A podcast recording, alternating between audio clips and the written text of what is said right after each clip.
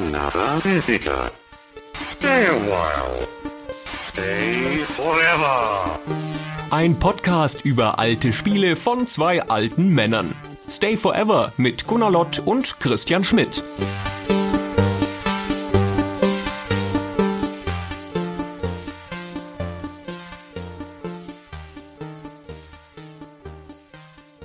Es ist Gruselstunde bei Stay Forever. Und der Name des Monsters der Woche lautet Gunnar Lott. Ich heiße es willkommen hier in diesem Podcast. Hallo Gunnar. Das war gar nicht so schlecht, finde ich. Ah, es geht. Du kannst es ja dann noch hochdrehen in der Postproduktion. Ja, mal gucken, da spülen wir noch so ein Wolfsheulen ein oder irgendwie sowas. So, Gruselstunde. Warum ist denn Gruselstunde, Krishan? Wir haben unsere Patreon-Unterstützer gefragt, was für ein Horrorspiel wir besprechen sollen. Das war die Themenvorgabe. Und herausgekommen ist wenig überraschend Alone in the Dark was eine der bekannteren und offensichtlich auch eine der beliebteren Horrorserien ist, auf dem PC insbesondere. Und ich habe mich persönlich sehr gefreut, dass dieses Spiel rausgekommen ist oder diese Serie rausgekommen ist, denn es gibt viel zu erzählen über Alone in the Dark und ich mag die Serie sehr gerne. Oder sagen wir mal, das erste Spiel. Den Rest, hm, vielleicht mit Abstrichen, da müssen wir dann nochmal drüber reden. Ja, das ist ja schön. Schön, dass es ein Spiel getroffen hat, das du gut leiden kannst. Ich mag das Spiel nicht. Die ganze Serie nicht, kann mir gestohlen bleiben. Ich musste mich da durchquälen. Nein, das stimmt nicht. Jedenfalls bin ich nicht so ein großer Fan wie du. Du bist ja ein richtig großer Fan dieser Serie. Du bist ja überhaupt ein Fan von französischen Spielen. Daran liegt's, glaube ich. Genau, das ist schon mal ein Einstiegspunkt. Die haben ja sowieso immer einen Sympathiebonus bei mir. Aber das erste Alone in the Dark ist auch ein ausgezeichnetes Spiel in mancher Hinsicht. Das hat, na, wie alles natürlich auch seine Schwächen, aber wir haben es ja auch noch mal gespielt jetzt zur Vorbereitung von diesem Podcast und ich war stellenweise wieder begeistert von dem Spiel. Also das ist schon das angemessene Wort dafür. Auch wiederum eingeordnet in seine Zeit. Was es zu dem Zeitpunkt, wo es rauskam, getan hat und wie es das getan hat, ist wegweisend gewesen und seiner Zeit voraus in mancher Hinsicht und es macht immer noch Spaß. Und wie gesagt, es ist ja dann eine ganze Serie draus geworden, die sich nicht immer mit Ruhm bekleckert hat, eigentlich kaum, um ehrlich zu sein. Also von dem ersten Spiel ging es ziemlich bergab. Aber das ist trotzdem eine spannende Geschichte. Auch das, wie es dazu kam und warum sich das Spiel jetzt schon mehrmals wiedererfunden hat, ist erzählenswert. Und das werden wir heute tun. Genau. Wir fangen an. Das Spiel ist ein französisches Spiel, eine Inhouse-Produktion von Infogramm, wurde in den USA vertrieben von Interplay. Also für die Amerikaner ist es ein Interplay-Spiel oder ein iMotion-Spiel und es erschien 1992. Es ist von Frederic Reinal, über den wir schon gesprochen haben, weil wir über dessen Werk auch schon einen anderen Podcast gemacht haben. Mhm, genau, nämlich Little Big Adventure. Und der Herr Renal hat, bevor er Little Big Adventure gemacht hat, eben jenes Alone in the Dark gemacht. Und das ist sein, naja, je nachdem, welche Zählung man ansetzt, ich würde sagen, sein erstes eigenes Projekt, das definitiv, na, auch das kann man so nicht sagen. Also sein erstes relevantes eigenes Projekt, würde ich sagen. Aber nicht das erste Spiel, das er gemacht hat in seinem Leben. Genau, aber das erste, wo er die grundlegende Vision bestimmen durfte. Doch, glaube ich schon, oder nicht? Ja, also der Frederic Renel hat damals Ende der 80er Jahre bei Infogramm angeheuert, bei dieser französischen Firma, die gegründet wurde von Bruno Bonnell. Und er hat dort als erstes gearbeitet an einem Port von einem Atari ST-Spiel, nämlich Alpha Waves. Und das ist ein 3D-Spiel. Und er hat das auf den PC portiert. Das heißt, er musste auf dem PC eine sehr rudimentäre 3D-Engine schreiben, die in der Lage war, dieses Spiel darzustellen. Und im Wesentlichen reden wir da von einem Quader, ja, der auch nur aus Linien besteht. Und in diesem Quader sind lauter Felder drin in verschiedenen Höhen. Und das ist ein Trampolinspiel, wenn man so möchte. Also man hüpft mit so einem futuristischen Kleider auf diesen Feldern immer hoch und runter und muss sich dann von Feld zu Feld springend bewegen. Also sehr krude, sehr einfach, aber immerhin eine flüssige 3D-Grafikdarstellung. Und dieses Spiel kam 1990 auf den PC, wenn ich es richtig im Kopf habe. Und das war die erste Arbeit von dem Frederick Reinal für Infogramm. Genau, und er erzählt von sich, dass er ein großer Horrorfan ist dass er George Romero gemacht hat und Dario Argento und dass er ein Freund ist von Spielen, wo man in ein Haus geht und da überleben muss. Aha, aha. Das ist ja ein häufiger Topboss bei Filmen gewesen. Und nun ist er in der interessanten Lage, dass er Ahnung von 3D hat und da auch schon auf dem PC kleine Wunderwerkssachen gemacht hat, weil er technologienah gearbeitet hat. Und er ist ein Horrorfan. Warum denn nicht mal ein Horrorspiel in 3D? So, so einfach entstehen die Spielevisionen. Mehr muss man nicht wissen. Es gibt dazu diese Entstehungsgeschichte noch zum einen die Tatsache, dass der Frederik Reinal aus einem Haushalt kommt, wo sein Vater einen Computerladen hat, der gleichzeitig auch noch eine Videothek ist, auch eine interessante Kombination. Kannst du also Computer und Spiele in diesem Laden kaufen und gleichzeitig aber auch noch VHS-Kassetten ausleihen. Und das ist natürlich fantastisch als Labor für so einen jungen Mann, weil er gleichzeitig mit den PCs hantiert hat, programmiert hat und sich nebenbei in der freien Zeit die ganzen Filme angeguckt hat. Das heißt also nicht nur, dass er Horrorfilme mag, er kennt auch noch jede Menge davon. Und dieses Film-Fantum wird auch noch relevant werden werden, wenn wir über Alone in the Dark reden. Und zum anderen kommt dann noch dazu, dass ein weiterer kreativer Funke zu dieser Entstehung von Alone in the Dark der Bruno Bonnell ist, der wie gesagt der Gründer von Alphogramm ist und der eine Idee mit sich herumträgt, dass man ein Spiel machen sollte, wo man als Charakter in einem dunklen Labyrinth ist und dann nur Streichhölzer hat, die man kurz anreißt, dann wird die Umgebung erhellt und dann erlöschen sie wieder. Also eigentlich, wenn man so möchte, schlichtweg eine Kopie von Haunted House von 1982, ja, von dem Atari VCS-Dingens. Vielleicht kam der Brunel auch von sich aus drauf, wer weiß, oder er hat Haunted House gespielt. Jedenfalls geht er damit hausieren in seiner eigenen Firma und sagt, na, hat jemand Bock darauf, mir so ein Spiel zu machen? Aber es ist ja auch ein völlig logischer Wunsch. Das ist ja was, was uns durch die Spielhistorie begleitet. Wenn man sowas sieht, was eine gute Idee ist, aber was technisch kaum umgesetzt werden kann wie Haunted House. Also da muss man, wenn man Screenshots von dem Spiel sieht oder auch das Spiel ein paar Sekunden in Bewegung, muss man schon fast erklärt kriegen, dass das ein Held im dunklen Haus mit Streichhölzern ist. Das sind ja einfach nur zwei Augen in Haunted House, die da durch, durch komische Räume laufen. Genau, du siehst zwei Augen und dann blitzt es mal so auf und das ist sozusagen der Lichtschein um dich rum und dann siehst du halt die Monster und so. Und das ist schon ein sehr rudimentäres Spiel. Und sich das vorzustellen, dieses Grundsetting in einem unheimlichen Haus und dann mit dem Licht zu arbeiten, ist ja ein ganz faszinierendes. Und es finde ich völlig logisch, das sozusagen in eine zweieinhalb D-Welt oder 2D oder 3D-Welt zu übertragen. Ja. Das war ein ganz flaches Spiel damals, das Haunted House. Jedenfalls hat der Frederik Reynal, nachdem er mit dem Alpha Waves für den PC fertig war, nach einem neuen Projekt gesucht und merkte dann so, ach, mein Chef möchte irgendwas, wo man im Dunkeln ist. Das könnte man doch einfach noch in diesen Horrorrichtung drehen, wie diese Filme, die ich so gerne schaue. Ich baue da mal einen Prototypen, in dem man in einem Raum unterwegs ist, der in Richtung Horror geht. Und das Wesentliche, und das scheint also da am Anfang schon angelegt zu sein, war die technische Richtung, dass der Charakter ein 3D-Modell ist. Was noch fehlt in diesem ersten Moment ist, dass der Hintergrund an sich 2D ist, also das wesentliche visuelle Merkmal von Alone in the Dark und das, was es so eigenständig und so wegweisend macht auf einer technischen Ebene oder sagen wir auf einer visuellen Ebene, ist hier letztendlich die Kombination von 3D-Grafik in 2D-Hintergründen.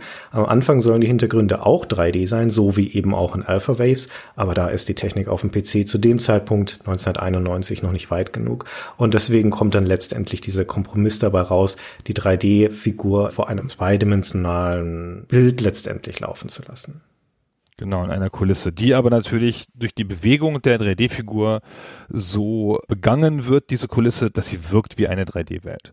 Sie ist ja auch eine 3D-Welt. Und wenn wir auf diese technische Ebene kommen wollen, und das müssen wir auf jeden Fall noch, das sieht aus wie so ein Grafik-Adventure, ja, nur halt mit so einer Art dreidimensionalen Kameraeinstellungen und dem sich dann 3D-Figuren bewegen, aber diese zweidimensionalen Bilder von Gängen, von Räumen, von Korridoren, Sälen und so weiter sind trotzdem im Hintergrund eine 3D-Architektur, wenn auch nur eine sehr krude, und das müssen sie auch sein, weil die Objekte in diesen Räumen ja perspektivisch korrekt skaliert werden müssen, die beweglichen. Das heißt, die Figur, die da durchgeht, muss sich ja auf den Fluchtpunkt hin bewegen und größer und kleiner werden. Und dazu muss das Spiel wissen, wo dieser Fluchtpunkt liegt.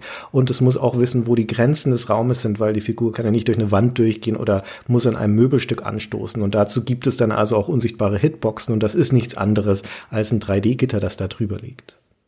Und das ist aber auch ein Teil der Faszination, dass die Figur sich so präzise bewegen muss in diesem Raum, führt auch zu einer ganz präzisen Bewegung. Also die Figur setzt ja Schritt für Schritt sichtbar die Füße voreinander.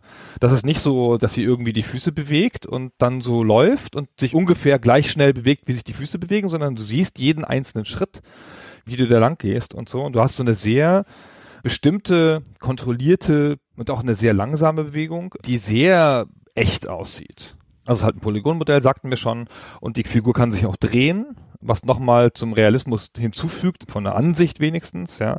Ob sich das realistisch steuert, ist noch eine andere Frage. Aber die Figur dreht sich sozusagen auf der Stelle, wenn sie die Richtung wechseln will. Also sie macht das nicht sozusagen ad hoc, ja, so wie in manchen Spielen, dass du einfach zack die Richtung wechselst und das gar nicht merkst, sondern da drehst du dich sehr langsam von links nach rechts und veränderst damit auch dein Blickfeld und vor allen Dingen auch dein Schussfeld später, wenn du Schusswaffen haben solltest. Was ja die meiste Zeit des Spiels nicht hast, muss man sich gar nicht drum kümmern. Naja, egal. du bewegst dich durch diesen virtuellen Raum. Das hast du zu Recht so betont, dass diese Bewegung relevant ist, weil es ja darum geht, dass dieser Raum in dem Spiel, und das ist ein Haus, ein verwunschenes Haus, dass man das erkundet. Und diese Erkundung dieses Hauses, die natürlich eine gefahrvolle und geheimnisvolle ist, wie es in einem Horrorspiel zu sein hat, die findet mit diesem Mittel der Bewegung statt. Und es könnte relativ einfach sein, sich durch dieses Haus zu bewegen, wenn das eine feste Perspektive hätte, wenn man zum Beispiel wie in dem Haunted House von 1982 von oben draufschauen würde auf den Grundriss, auf den Raumplan sozusagen und sich da durchbewegen. Aber das ist in Alone in the Dark nicht so und das ist der zweite wesentliche Punkt, wenn wir über die Ästhetik reden. Es wechselt die Kameraperspektiven und es wechselt sie häufig und es wechselt sie auf kreative Art und Weise. Es nutzt eine filmhafte Kamera. Das heißt, eine Kamera, die auf den Raum gerichtet ist und diesen Raum dreidimensional zeigt und die man in beliebigen Stellen des Raumes platzieren kann. Und diese Möglichkeit nutzt Reynal auch für Alone in the Dark. Das heißt, bei einer typischen Bewegung durch einen Korridor, sagen wir mal, wird die Kamera mehrmals wechseln. Den Korridor vielleicht einmal aus dem Rücken der Figur in die Tiefe des Raumes zeigen, dann vielleicht einmal auf eine Art Vogelperspektive springen in der Mitte des Korridors, sodass man unter der Kamera entlang geht und dann vielleicht umblenden in eine bodennahe Perspektive, wo man den Charakter auf sich zukommen sieht und dann auf einmal riesenhaft auf einen zuwächst. Zum Beispiel, das ist jetzt aus der Luft gegriffen, also es gibt keinen solchen Korridor im Spiel, wo diese Perspektiven da wären, aber nur um es zu verdeutlichen. Genau, das ist was, was es noch nie gegeben hat bis dahin. Das ist ein krasser Bruch mit der normalen Ästhetik von Videospielen. Das hebt das Spiel eine Dimension hoch quasi, ja, ins Filmhafte, ins Echte, ins Realistische. Das ist so überraschend, wenn man es das erste Mal sieht das kann man sich heute nicht mehr so richtig vorstellen. Ja, es gibt natürlich damals auch schon 3D-Spiele und Wolfenstein und solche Sachen waren schon da, so. Ja, aber auch da ist klar, wo du dich bewegst. Du bist entweder der Agierende und siehst es aus deiner Perspektive immer, ja, oder du siehst halt auf den Agierenden, aber dass es halt so wechselt und das gibt einen ganz dramatischen Effekt, weil das natürlich Einstellungen sind, wie sie im Film üblich sind. Und im Film haben sie immer eine klare Funktion, in der Regel auch, um dir zu zeigen, dass du beobachtet wirst oder dass hinter der Ecke was lauert und sonst irgendwas. Und nun gerade in einem gruseligen Spiel kommt das mit besonderem Effekt, ja, in einem langsamen, unheimlichen, gruseligen Spiel, denkst du immer, oh Gott, warum hat die Kamera gewechselt? Oh, jetzt ist da jemand hinter mir. Und du hast auch ein Gefühl von Non-Kontrolle dadurch, weil du kannst nicht prognostizieren, wann die Kamera umschalten wird, wenn du auf den Bildschirmrand zuläufst zum Beispiel und ob sie umschalten wird und du hast nicht so ein gutes Raumgefühl. Also du weißt nicht ganz genau, wo der Raum zu Ende ist und so. Und das trägt alles dazu bei, dass du dich echt noch verlorener fühlst in dieser Welt. Stimmt. Spielmechanisch ist es genau das, was du sagst, dass es dieses Gefühl von einem teilweise Kontrollverlust und so einer Unbehaglichkeit erzeugen soll und deswegen der ständigen latenten Bedrohung, die dort im Raum hängt. Es nutzt es natürlich aber auch auf eine erzählerische Art und Weise, wie das im Film üblich ist. Und das wird im kurzen, prägnanten Intro des Spiels sehr gut deutlich. Es beginnt allein schon damit, dass das Spiel in einem Weitwinkel eine Landschaft, eine Sumpflandschaft von Louisiana im Abendrot zeigt, wo aus der Ferne vom Horizont ein Auto angefahren kommt, das sich dann nähert auf den Betrachter zu, dann an ihm vorbeifährt, dann schneidet das in einer Nahaufnahme von einem Frosch, wo so ein Amphibienthema schon angedeutet wird. Das passt ja dann auch zu diesem Lovecraft-Cthulhu-Mythos, zu dem wir dann noch kommen, auf dem das Spiel aufsetzt. Und dann kommt dieses Auto an dem Herrenhaus an. Und dann läuft die Figur, die man ausgewählt hat, entweder der Edward Carnby oder die Emily Hartwood, läuft dann erst durch dieses Eingangstor auf das Haus zu, das da noch ominös und dunkel im Hintergrund sitzt und man sieht nur oben auf dem Dachbunden ein einziges erleuchtetes Fenster. Das ist auch der Ort, an den man hin möchte am Anfang und wo einen das Intro auch hinführt und der Charakter läuft auf das Haus zu und dann schaltet die Kamera um auf eine Perspektive, wo du aus einem Fenster des Raumes, das muss im ersten oder zweiten Stock sein, runter auf die Zufahrt blickst und du siehst den Charakter dann weit unten auf dich zulaufen. Noch dazu ist dieses Fenster so gerahmt, dass da so skelettierte Hände dran sind, so als ob da jemand, noch dazu ein vermutlich Toter oder Untoter, diesen Ankömmling beobachtet. Zum einen visualisiert es schon diese Beobachterperspektive, die du genannt hast, zum anderen trägt das aber auch Informationen Situation, weil du siehst in diesem Moment im Hintergrund von dem Charakter, der da ankommt, wie das Auto, das ihn hergebracht hat, wieder abfährt. Also eine Information, die dem Betrachter, dem Spieler auch schon klar macht, okay, hier gibt's keinen Weg mehr raus. Ne? Also in dem Moment bin ich jetzt hier wirklich auf mich alleine gestellt. Und auf diese Art und Weise werden die Kameraperspektiven also auch eingesetzt, um Informationen zu vermitteln und um das Setting klarer zu machen. Es ist nicht ganz durchgehend finde ich. Also das Spiel macht es am Anfang sehr stark und dann wird es weniger. Manche Perspektiven werden nur ein, zweimal eingesetzt. Ich habe nicht so das Gefühl von einem Baukasten, den es immer wieder benutzt, sondern ich habe das Gefühl eher von so einer Kette von Szenen, die man sich ausgedacht hat, die auf diesen spezifischen Raum passen, wo diese Kameraperspektive für gewählt wurde und wofür sie eingesetzt wurde. So manchmal als Gag, ja, manchmal sehr dramatisch und manchmal bisschen wie aus Versehen. Ach, das sind schon Kameraperspektiven dabei, wo man den Eindruck hat, die haben den Grafikern oder den Künstlern jetzt besonders gut gefallen hier oder dem Renal. Und die erfüllen jetzt nicht unbedingt einen inhaltlichen Zweck, sondern hauptsächlich einen Coolness-Zweck. Und man kann es ihnen auch echt verzeihen, weil sie durch die Möglichkeit hier dreidimensionale Charaktere zu haben, die ja beliebig skalieren und perspektivisch darstellen können. Es gibt zum Beispiel diesen einen Raum, Neben der Küche ist so eine Art Vorratskammer oder Kohlenkammer. Und wenn man die betritt, dann wechselt die Kamera auf eine extreme Bodenperspektive, wo man aus der Perspektive des Kohlehaufens am Boden raufblickt auf die Tür. Und weil der Raum sehr eng und klein ist, ist diese Perspektive auch sehr steil. Und dann siehst du also riesenhaft und bildschirmfüllend vor dir stehen diesen 3D-Charakter von entweder Emily oder dem Carnby. Und das ist was, was in einem Spiel mit zweidimensionalen Sprites schlicht nicht gegangen wäre. Die wären ein einziger Pixelhaufen oder hätten zu hochauflösend sein müssen, um es noch gut animieren zu können. Das geht aber mit 3D. Es geht sogar ganz wunderbar und auf vielseitige Art und Weise und das wollen sie auch zeigen. Das nutzen sie typischerweise für einen Gag, nämlich dann kommt hinter dir ein Zombie an, den du nur schlecht siehst, weil du ja so groß im Bild bist, aber du hörst ihn natürlich auch und musst dich dann so ein bisschen mühsam umdrehen. Aber du bist ja nicht mehr so leicht zu steuern, wenn du so groß bist und den bekämpfen. Du musst eigentlich nur einen Schritt in den Raum reingehen, weil dann wechselt die Kamera wieder.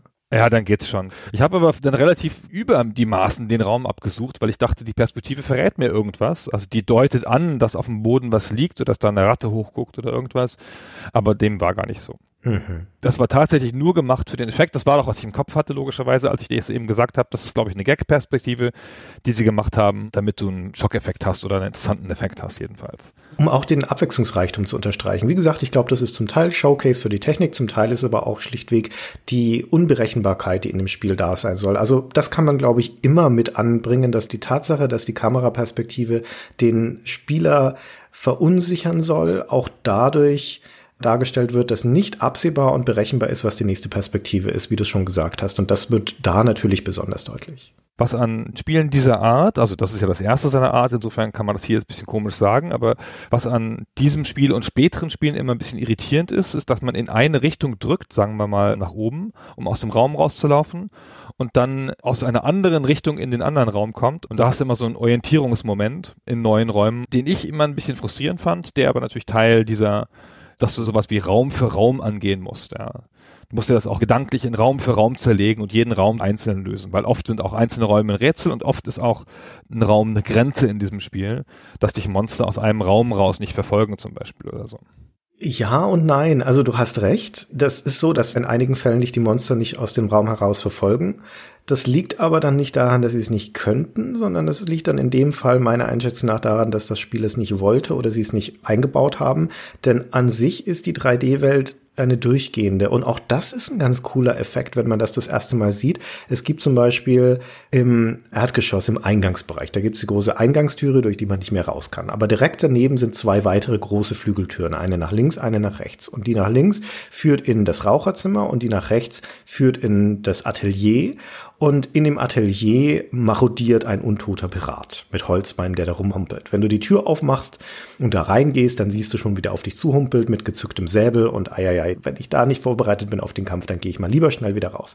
Dann gehst du links durch diese großen Flügeltür in das Raucherzimmer und wenn du da in das Raucherzimmer reingehst, dann schwenkt die Kamera auf eine Perspektive, die sich auf einmal vor dich setzt, so dass sie dich beim Reingehen in den Raum zeigt. Du also im Hintergrund den Korridor siehst, aus dem du kommst und wiederum dahinter liegend dieses Atelier mit dem Piraten. Und in der Tiefe des Raumes siehst du diesen 3D-Piraten in dem anderen Raum, weil es eben eine komplett modellierte und nach hinten auch zusammenhängende 3D-Welt ist und die Objekte auch in der Tiefe des Raumes dann noch dargestellt werden, wenn sie sichtbar sind.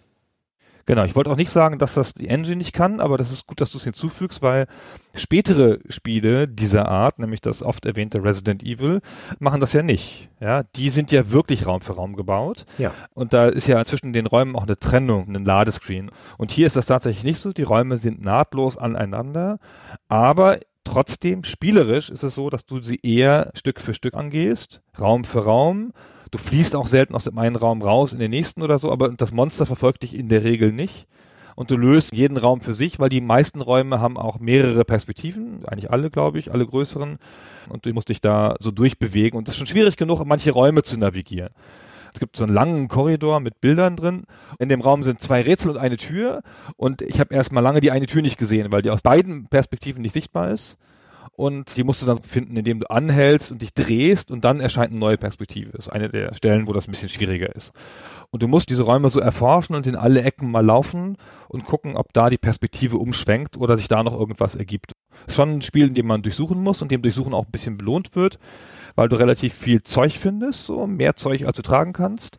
Und das ist eine der weiteren Konventionen dieses entstehenden Genres, dass durch dieses Spiel ja mit definiert wird. Das erzählt relativ viel durch Audiologs, würde man später sagen. Hier sind es Bücher, aber halt durch Sachen, die in der Welt rumliegen und die dir Hinweise geben. Wenn wir schon beim Erzählerischen sind, dann springen wir doch noch mal einmal zurück zum Anfang und erklären mal, wo wir hier eigentlich sind und wer wir sind. Ah, genau. Also erstmal, es gibt dieses Haus, den geheimen Star dieses Spiels. Das Haus heißt Derketo, warum auch immer. Und in dem Haus wohnte ein Maler, der Herr Hartwood. Und mit dem stehen die beiden Protagonisten, von denen man nur einen spielen kann und wird am Anfang gewählt und ist eine binäre Entscheidung, entweder oder. Und entweder man spielt dessen Nichte, die sich Sorgen macht, was mit ihm passiert ist, weil er hat, hat komische Briefe geschrieben und sich dann nicht mehr gemeldet und dann geht sie halt hin, um ihn zu suchen. Oder man spielt den Edward Carnby, einen Detektiv, der aber eigentlich hier ist, um das Klavier abzuholen. Ich habe nicht so richtig verstanden, um ehrlich zu sein, warum der da in das Haus geht. Was genau der da will. Der wird von einer Kunsthändlerin beauftragt. So viel wird klar. Aber was genau seine Aufgabe ist, das wird nicht klar. Also mir zumindest nicht. Nee. Und warum er ein okkulter Detektiv ist, ist auch nicht klar in diesem Zusammenhang. Der ist gar kein okkulter Detektiv. Zu dem Zeitpunkt noch nicht. Na, er ist ein Detektiv das schon und er ist so ein bisschen auch das Klischee des, der harte Bursche, ja. Der Noir-Detektiv, ja. Der Noir-Detektiv, genau, ja. Und das kommt aber am Anfang auch nur ganz kurz angedeutet vor. Und dann spielt dieser Charakter auch gar keine richtige Rolle mehr, sondern dann tritt er zurück hinter diese Umgebung. Das Spiel lebt ja stark von der Umgebung. Und er kommentiert das Geschehen auch nicht. Es gibt keine Szene, wo er spricht oder handelt oder wo er Textzeilen hat. So. Er verschwindet im Spieler und ist dann halt das Werkzeug des Spielers. Und das ist mit der Heldin, mit der Hartwood, Emily Hartwood, ist das ganz genauso. Bei der gibt es nur ein, zwei Momente, weil die eine größere Verbindung zum Haus hat. Also die findet dann mal ein Foto von sich zum Beispiel in dem Haus mit ihrem Onkel. Aber ansonsten, sobald die im Haus sind, ist es mit der Hintergrundgeschichte des Charakters jedenfalls komplett vorbei. Sie sind ja auch austauschbar, spielmechanisch identisch. Sie haben unterschiedliche Modelle, können aber die gleichen Sachen und wie du schon sagst, erzählerisch tauchen sie nicht mehr auf. Nur in diesem kurzen Intro-Text, wo die beiden jeweils aus der Ich-Perspektive ihr Motiv umreißen. Und in der ursprünglichen Version 1992, das ja noch auf Diskette kam, ist das auch einfach nur Text. Und ja, später kam dann eine CD-Version, da sind die beiden immerhin vertont, aber auch ganz eigenständig vertont und weil es so der einzige Anklang von ihrem jeweiligen Charakter ist, können wir da mal kurz reinhören. So klingt in der CD-Version die Emily. My duty is clear. I must go to Deseto. I am convinced that Uncle Jeremy left a note, a letter of some kind explaining his fateful decision. Und so klingt der Edward Carnby. On my door, a dull brass plate says Private Detective. The few friends I have call me Carnby. The others call me the reptile. I don't care to think what my banker calls me. Und das eigentlich einzig Interessante hier an der Emily ist, das merkt man schon an ihrem Akzent, dass das Südstaaten-Akzent ist, den wir hier hören, weil das Spiel nämlich auch dort spielt. Das spielt in Louisiana im Jahr 1924. Das müssen wir auch noch dazu sagen. Genau, das ist nämlich ein Spiel, das in den 20ern spielt, mit Absicht, weil das sollte ein Spiel sein ohne moderne Technik. Also nicht einfach jetzt dann plötzlich das Handy zücken oder das gab es ja damals auch noch nicht bei der Entwicklung, aber dass man da leicht wieder raus kann oder Zugriff auf ganz moderne Sachen hat, sondern das sollte halt zu diesem Horror-Setting beitragen. Außerdem sollte das ja mal ein Cthulhu-Spiel werden, ein offizielles Lovecraft-Spiel und die Sachen spielen ja auch in der Regel in den 20ern. Du hast schon den Anfang des Intros beschrieben, also wie der aufs Haus zukommt, aber das geht ja noch weiter. Der geht ja dann im Haus Treppe für Treppe nach oben bis er im Speicher ankommt, das ist der Raum, wo das Licht war, wo dann die Kontrolle an den Spieler übergeben wird. Und das ist natürlich sensationell cool, weil du siehst halt dieses Haus schon im Hochgehen und du kannst dir schon so Sachen merken, so Half-Life-mäßig fast, ja. Und das sind ja alles Orte, die du auf deinem Weg runter, weil du musst nämlich eigentlich aus dem Haus entkommen, beziehungsweise du musst in den Keller. Das ist so das Ziel, ohne dass du das jetzt klar benennen könntest, weil das Spiel das auch so nicht sagt. Und diese Orte besuchst du dann wieder. Ja, das ist ein starker Effekt, finde ich.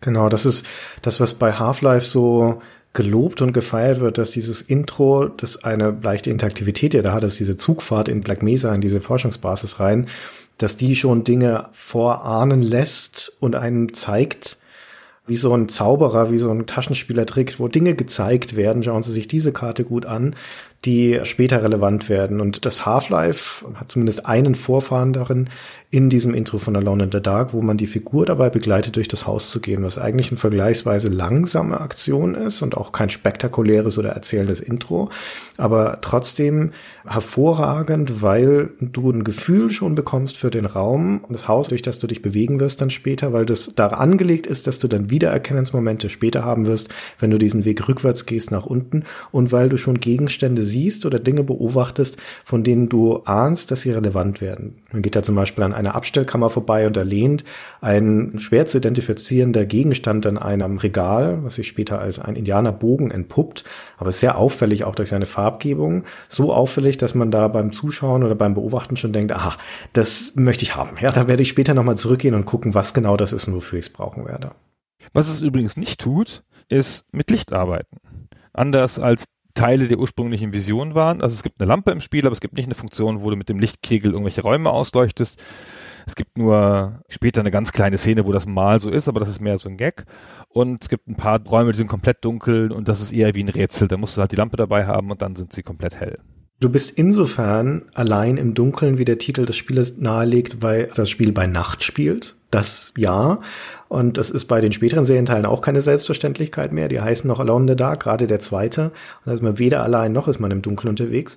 Und wie gesagt, es gibt diese ein, zwei dunklen Räume, aber die sind jetzt tatsächlich nicht so wahnsinnig relevant. Also wie du sagst, von Dunkelheit ist da nicht so viel. Und auch wenn man bedenkt, dass ja einer der Gedanken, dieses Spiel in den 20ern spielen zu lassen, war, dass es da noch keine Elektrizität gibt und wie du sagtest, keine modernen Hilfsmittel, da fragt man sich dann doch, woher das Licht in dem Haus eigentlich kommt, weil weder gibt es irgendwelche elektrischen Lampen noch irgendwelche Fackeln oder Kerzen oder sonst irgendwas, zumindest keine brennenden. Es ist aber trotzdem alles hell.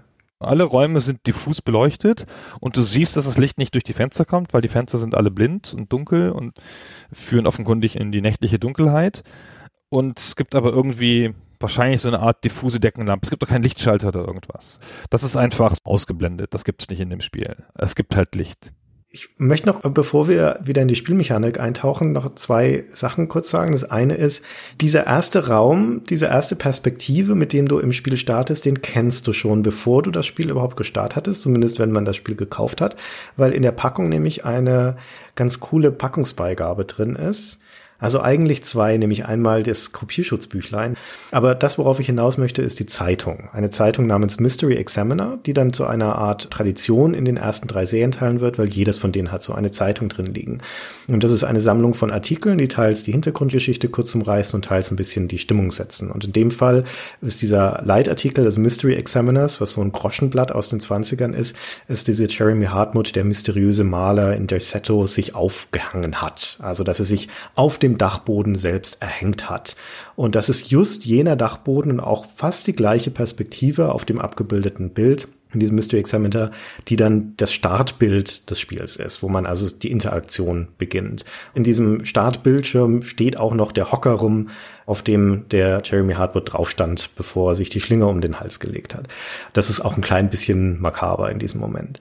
Und die andere Geschichte, auf die ich noch kurz eingehen möchte, bevor wir dann eintauchen in die Spielmechanik, ist das Setting an sich, weil du hast gerade schon angerissen, dass die sich um eine Lovecraft-Lizenz bemüht haben. Die Lovecraft-Lizenz liegt heute und lag damals zumindest in Teilen bei Chaosium, also bei einer amerikanischen Firma, die Pen-and-Paper-Rollenspiele herstellt und haben deswegen die Namensrechte an diversen Begriffen aus dem Lovecraft-Universum, unter anderem an Call of Cthulhu.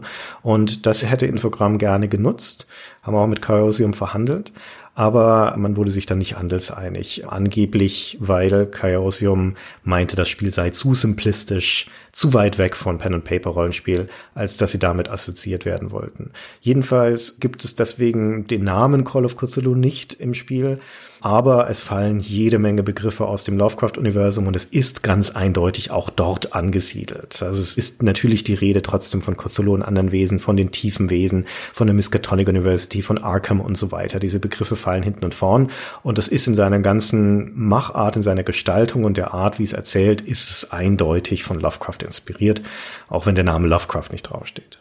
Doch, Steht drauf? Auf der Packung steht inspiriert bei. Ja, okay, gut. Naja, guck. Bist du sicher, dass es hier um so eine Art Cthulhu-Lizenz geht oder ob es nicht direkt um die Lizenz an einem Rollenspiel gegangen wäre? Es ging um die Rollenspiellizenz definitiv und damit auch um den Markennamen Call of Cthulhu, glaube ich, den sie gehabt hätten.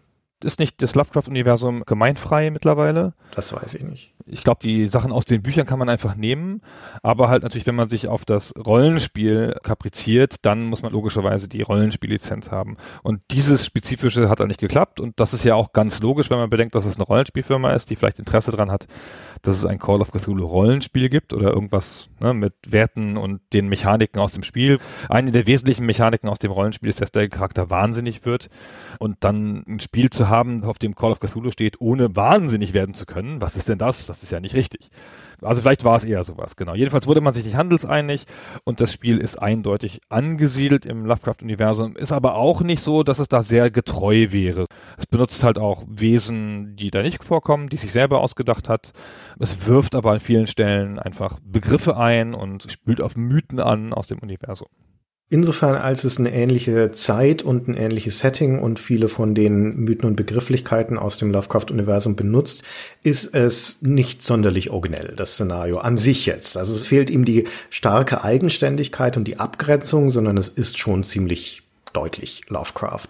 Das einerseits, auf der anderen Seite ist es aber so, dass das Lovecraft-Universum an sich in Spielen ein bis heute vergleichsweise unbeackertes Feld ist und zumal damals definitiv war. Da sind nur eine Handvoll Titel vorher erschienen in den 80ern, die auch von Lovecraft inspiriert sind. Die beiden wesentlichen eigentlich sind The Lurking Horror von Infocom und Hound of Shadow von Electronic Arts und das sind beides Text-Adventure.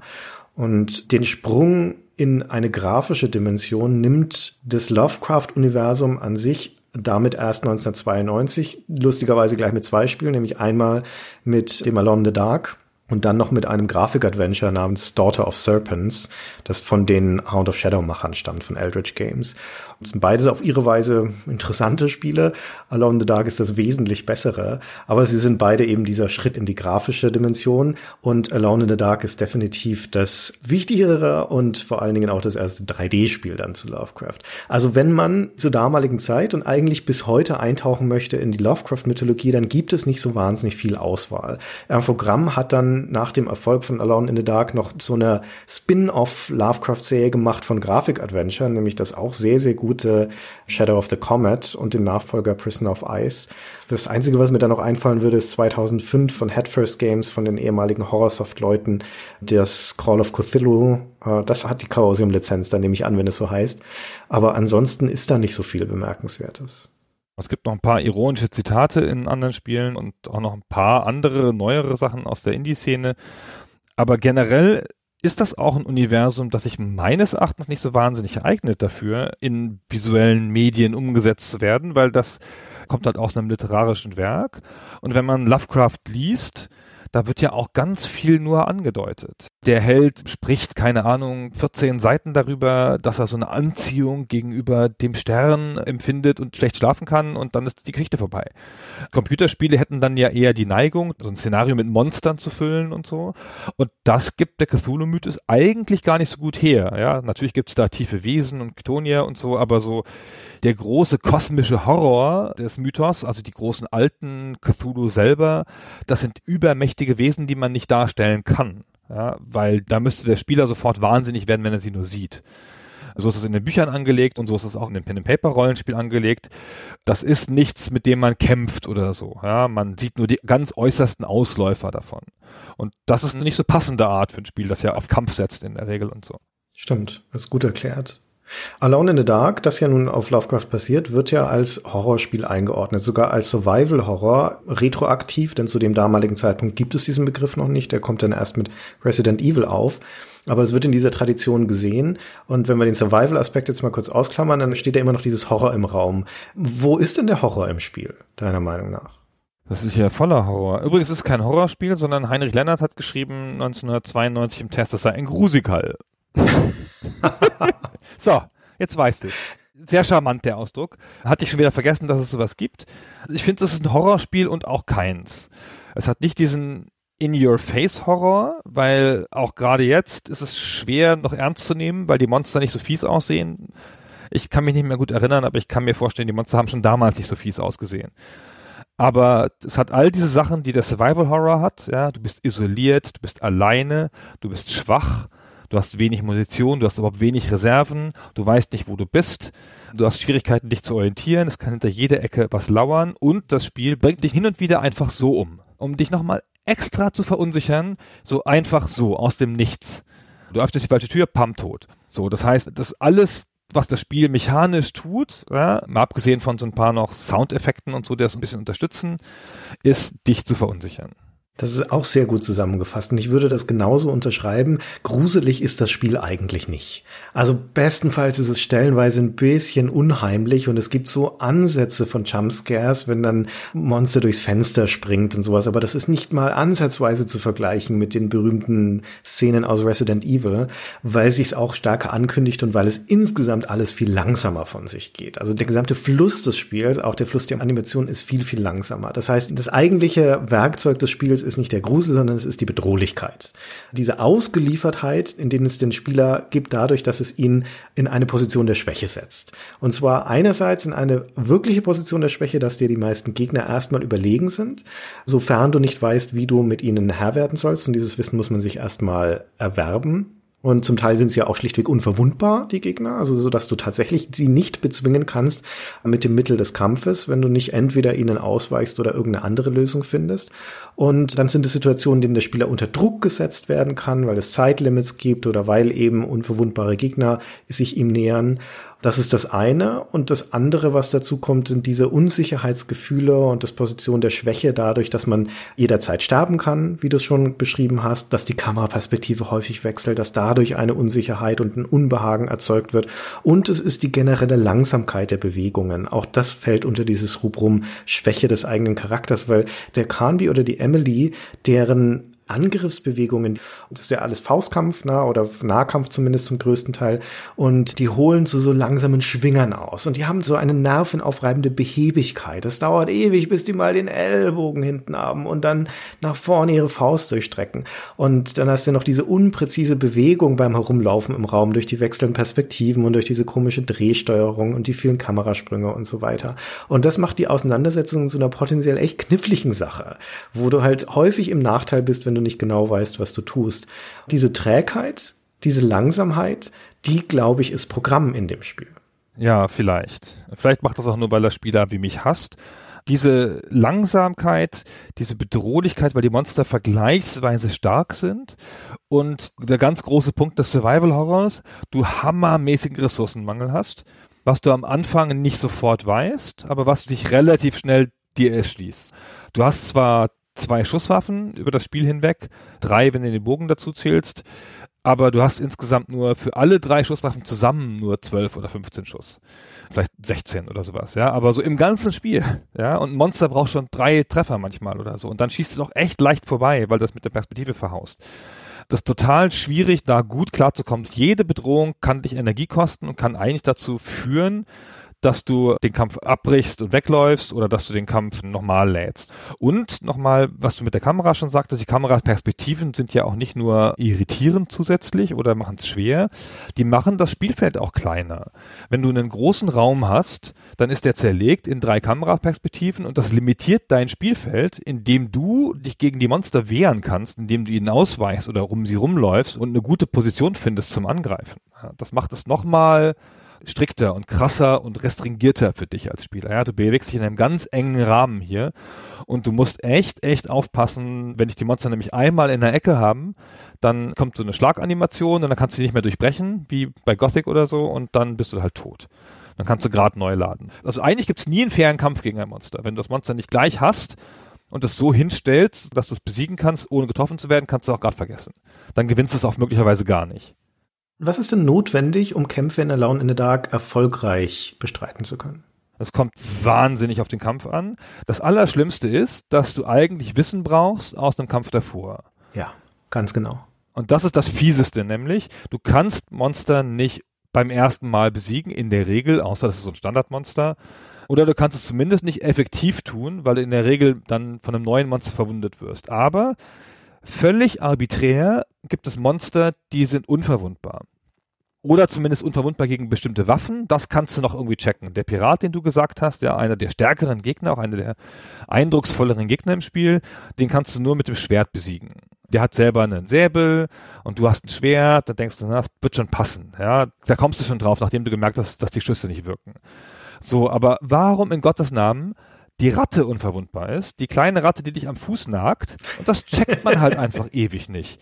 Die Ratte läuft einem nach, du ignorierst die erst, denkst, es ist nur ein grafischer Gag. Dann greift sie dich an, pam, ein Punkt weg, pam, noch ein Punkt weg. Was ist denn hier los? Holst du irgendeine Waffe raus, zank, zank, zank, geht nicht. Bis ich das durchschaut habe, dass es einfach nicht geht. Und dann, aha, neu laden, in den Raum neu rein, diesmal die Berührung der Ratte vermeiden. Nur schnell durchrennen diese Art von Spiel, wenn man sie nicht als Survival-Horror bezeichnet, wird ja auch gerne als Action-Adventure bezeichnet. Und das ist, glaube ich, der Begriff, der auch mit Alone in the Dark zuerst assoziiert wurde, bevor dann dieses Survival-Horror zum Trend wurde. Und da schwingt also die Action mit, dass man als Spieler die Fähigkeit braucht, reaktionsschnell zu sein, beziehungsweise auf Situationen zu reagieren, wie das halt in Actionspielen der Fall ist. Und ja, das braucht man in Alone in the Dark braucht man auch zum Gewinnen der Kämpfe, also Timing der Angriffe, des Vor- und Zurückweichens und sowas ist letztendlich schon ausschlaggebend. Aber eigentlich wird das zurückgenommen dadurch, dass aus den Gründen, die du genannt hast, die Kämpfe auch Puzzles sind. Weil du mit bestimmtem Wissen und bestimmten Bedingungen in den Kampf gehen musst, um ihn überhaupt schaffen zu können. Wie der richtigen Waffe, wie dem räumlichen Vorwissen auch. Wo sind die Gegner eigentlich? Ja, gerade wenn die Kamera so eingestellt ist, dass du die Gegner erst hörst, bevor du sie siehst. Und das ist ja auch eines der Elemente, die Alone in the Dark einsetzt, um Bedrohlichkeit herzustellen. Insbesondere der zweite Teil in diesem ersten Heckenlabyrinth ist das die Standardsituation, dass du von weitem die Gegner schon hörst, die begrüßen dich auch mit so einem Spruch und du weißt aber nicht, aus welchem der vier Gänge um mich rum wird er jetzt kommen. on. Und weil das Spiel dann aber so träge ist, so langsam ist, kannst du auch dich nicht gut spontan auf die Situation einstellen. Das heißt, wenn du falsch zum Gegner stehst und der vielleicht sogar noch eine Schusswaffe hat, wie im zweiten Teil, der den ersten Schuss auf dich angibt, ist es schon vorbei. Dann kannst du den Krampf in dieser Stelle eigentlich schon wieder abbrechen, lädst nochmal neu und musst mit diesem Vorwissen in den Kampf gehen, wo er herkommt. Und das macht eben diesen Puzzle-Charakter aus. Und wie du schon sagtest, das Spiel variiert die Anforderungen auf eine unvorhersehbare Art und Weise. Ist ein Gegner auf einmal unverwundbar oder brauche ich eine bestimmte Waffe? Das weißt halt einfach vorher nicht, wenn du den Kampf nicht gemacht hast. Und das Kampfsystem mit seinen Bewegungsanimationen, mit diesem Drehsystem und mit der Langsamkeit ist nicht darauf ausgelegt, schnelle Reaktionen zu ermöglichen. Also in einem klassischen Actionspiel, in so einem Jump'n'Run zum Beispiel, Mario, wenn du dir das vorstellst, da findet vieles auf Distanz statt. Wenn du in den Bildschirm gehst und am anderen Ende steht der Gegner, der kommt auf dich zu, dann hast du die Gelegenheit, den erstmal zu beobachten. Was sind seine Angriffsmuster, wie bewegt er sich, du kannst ausweichen, wenn er auf dich schießt und so weiter. In Alone in the Dark sind es zum größten Teil Nahkämpfe, die stattfinden und wenn du in so einer Nahkampfkonstellation bist, noch dazu ungünstig in der Ecke des Raumes, dann kommst du da in der Regel auch nicht mehr raus, indem du nur auf die Situation reagierst. Du musst schon vorher vorbereitet da reingehen, sonst war's das. Und das führt halt dazu, dass du Kämpfe im Prinzip durch Speichern Laden löst. Auch deswegen, weil das Speichern Laden viel schneller geht, als sich aus einer ungünstigen Kampfsituation zu befreien, was echt schon ein bisschen ironisch ist. Und wenn man Resident Evil anschaut dagegen, das hat genau das gleiche Problem. Das krankt an genau den gleichen Dingen und das löst die aber dadurch, dass es einfach die Kosten des Neuladens dramatisch erhöht, indem es nämlich kein freies Speichern in dem Sinne hat, sondern die Speicherpunkte und die Farbbänder für die Schreibmaschine. Und dadurch machst du als Spieler diese interne Kosten-Nutzen-Rechnung aus. Erlebe ich jetzt mit dem nicht perfekt gelaufenen Kampf oder lade ich nochmal neu und spiele die letzten zehn Minuten nochmal? Genau. Resident Evil trägt dazu bei natürlich möglicherweise, dass es sich horrormäßiger anfühlt durch die Tatsache, dass du limitiert bist in deinen Lademöglichkeiten. Und hier spielst du es ja sehr taktisch. Schnell rein, zack, zack, neu laden, neu laden, neu laden, zack, zack, tot. Ja. Bis auf die Szenen, die du halt so gar nicht lösen kannst. Weißt du, das fucking Monster in der Badewanne? Das Spiel gibt dir auch kein Feedback darauf. Ganz komisch. Ja, du schlägst es, es blutet sogar. Du merkst halt nur nach so 25 Treffern, hier ist irgendwas faul. es will gar nicht verschwinden. Und das habe ich nicht so leicht aus dem Spiel heraus erkennen können. Und hinterher bin ich es einfach umgangen und habe da hinterher in der Lösung nachgelesen später, dass ich das hätte gar nicht bekämpfen müssen. Das ist schon sehr gemein von dem Spiel, finde ich auch, ja.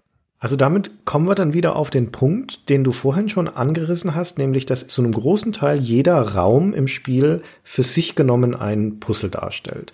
Und da ist dieses kleine Badezimmer mit diesem quallenartigen Monster in der Badewanne, das sich so auf Tentakeln befindet und dann dich beißen kann über den ganzen Breite des Raumes. Und das ist da ein gutes Beispiel dafür, weil du kommst in diesen Raum rein. Vielleicht hast du durch die Kameraperspektive noch gar nicht den kompletten Raum gesehen und musst dich erstmal drin bewegen, um eine Übersicht zu bekommen. Und dann geht es darum zu identifizieren, was ist hier los? Wo liegt die Gefahr? Was muss ich hier tun? Was ist hier für mich drin und was ist hier für mich potenziell tödlich? Und in dem Fall ist es ein relativ trivialer Raum. Da ist halt dieses Monster und es ist ein Schrank drin und du möchtest an den Schrank und die Sachen rausholen, aber dieses Monster in der Badewanne greift dich an. Und da jetzt eine Lösung zu finden, wie komme ich an diesen Schrank ran, ohne angegriffen zu werden? Oder gehe ich das Risiko ein, dass ich halt hier Lebensenergie verliere und renne dann schnell wieder raus? Das ist die Aufgabe des Spielers. Und in den meisten Fällen gibt es dann auch mehr als eine Lösung oder zumindest auch die Lösung, entweder auf den Kampf sich einzulassen, wie in dem Fall, oder auch nicht. Und oft ist es so, dass es sich lohnt, Kämpfe zu vermeiden, dass du halt deine kostbaren Ressourcen nicht verbrauchst. Du hast halt Lebenspunkte, das mit deiner Hauptressource und die sind halt sehr endlich, ja, kann halt leicht verloren gehen. Hat aber dafür ausgleichshalber ein System, das ich noch nie irgendwo anders bewusst bemerkt habe.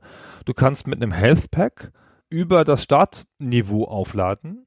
Also heißt, wann immer du irgendwas findest, einen Trank ist das in der Regel, dann nimmst du sofort und auch wenn du volle Energie hast, dann geht's halt drüber. So, das ist ganz angenehm und das gibt einem ein bisschen Schutz wieder zurück, weil das ist ja sonst auch noch eine Ressource, mit der du haushalten musst die ganze Zeit.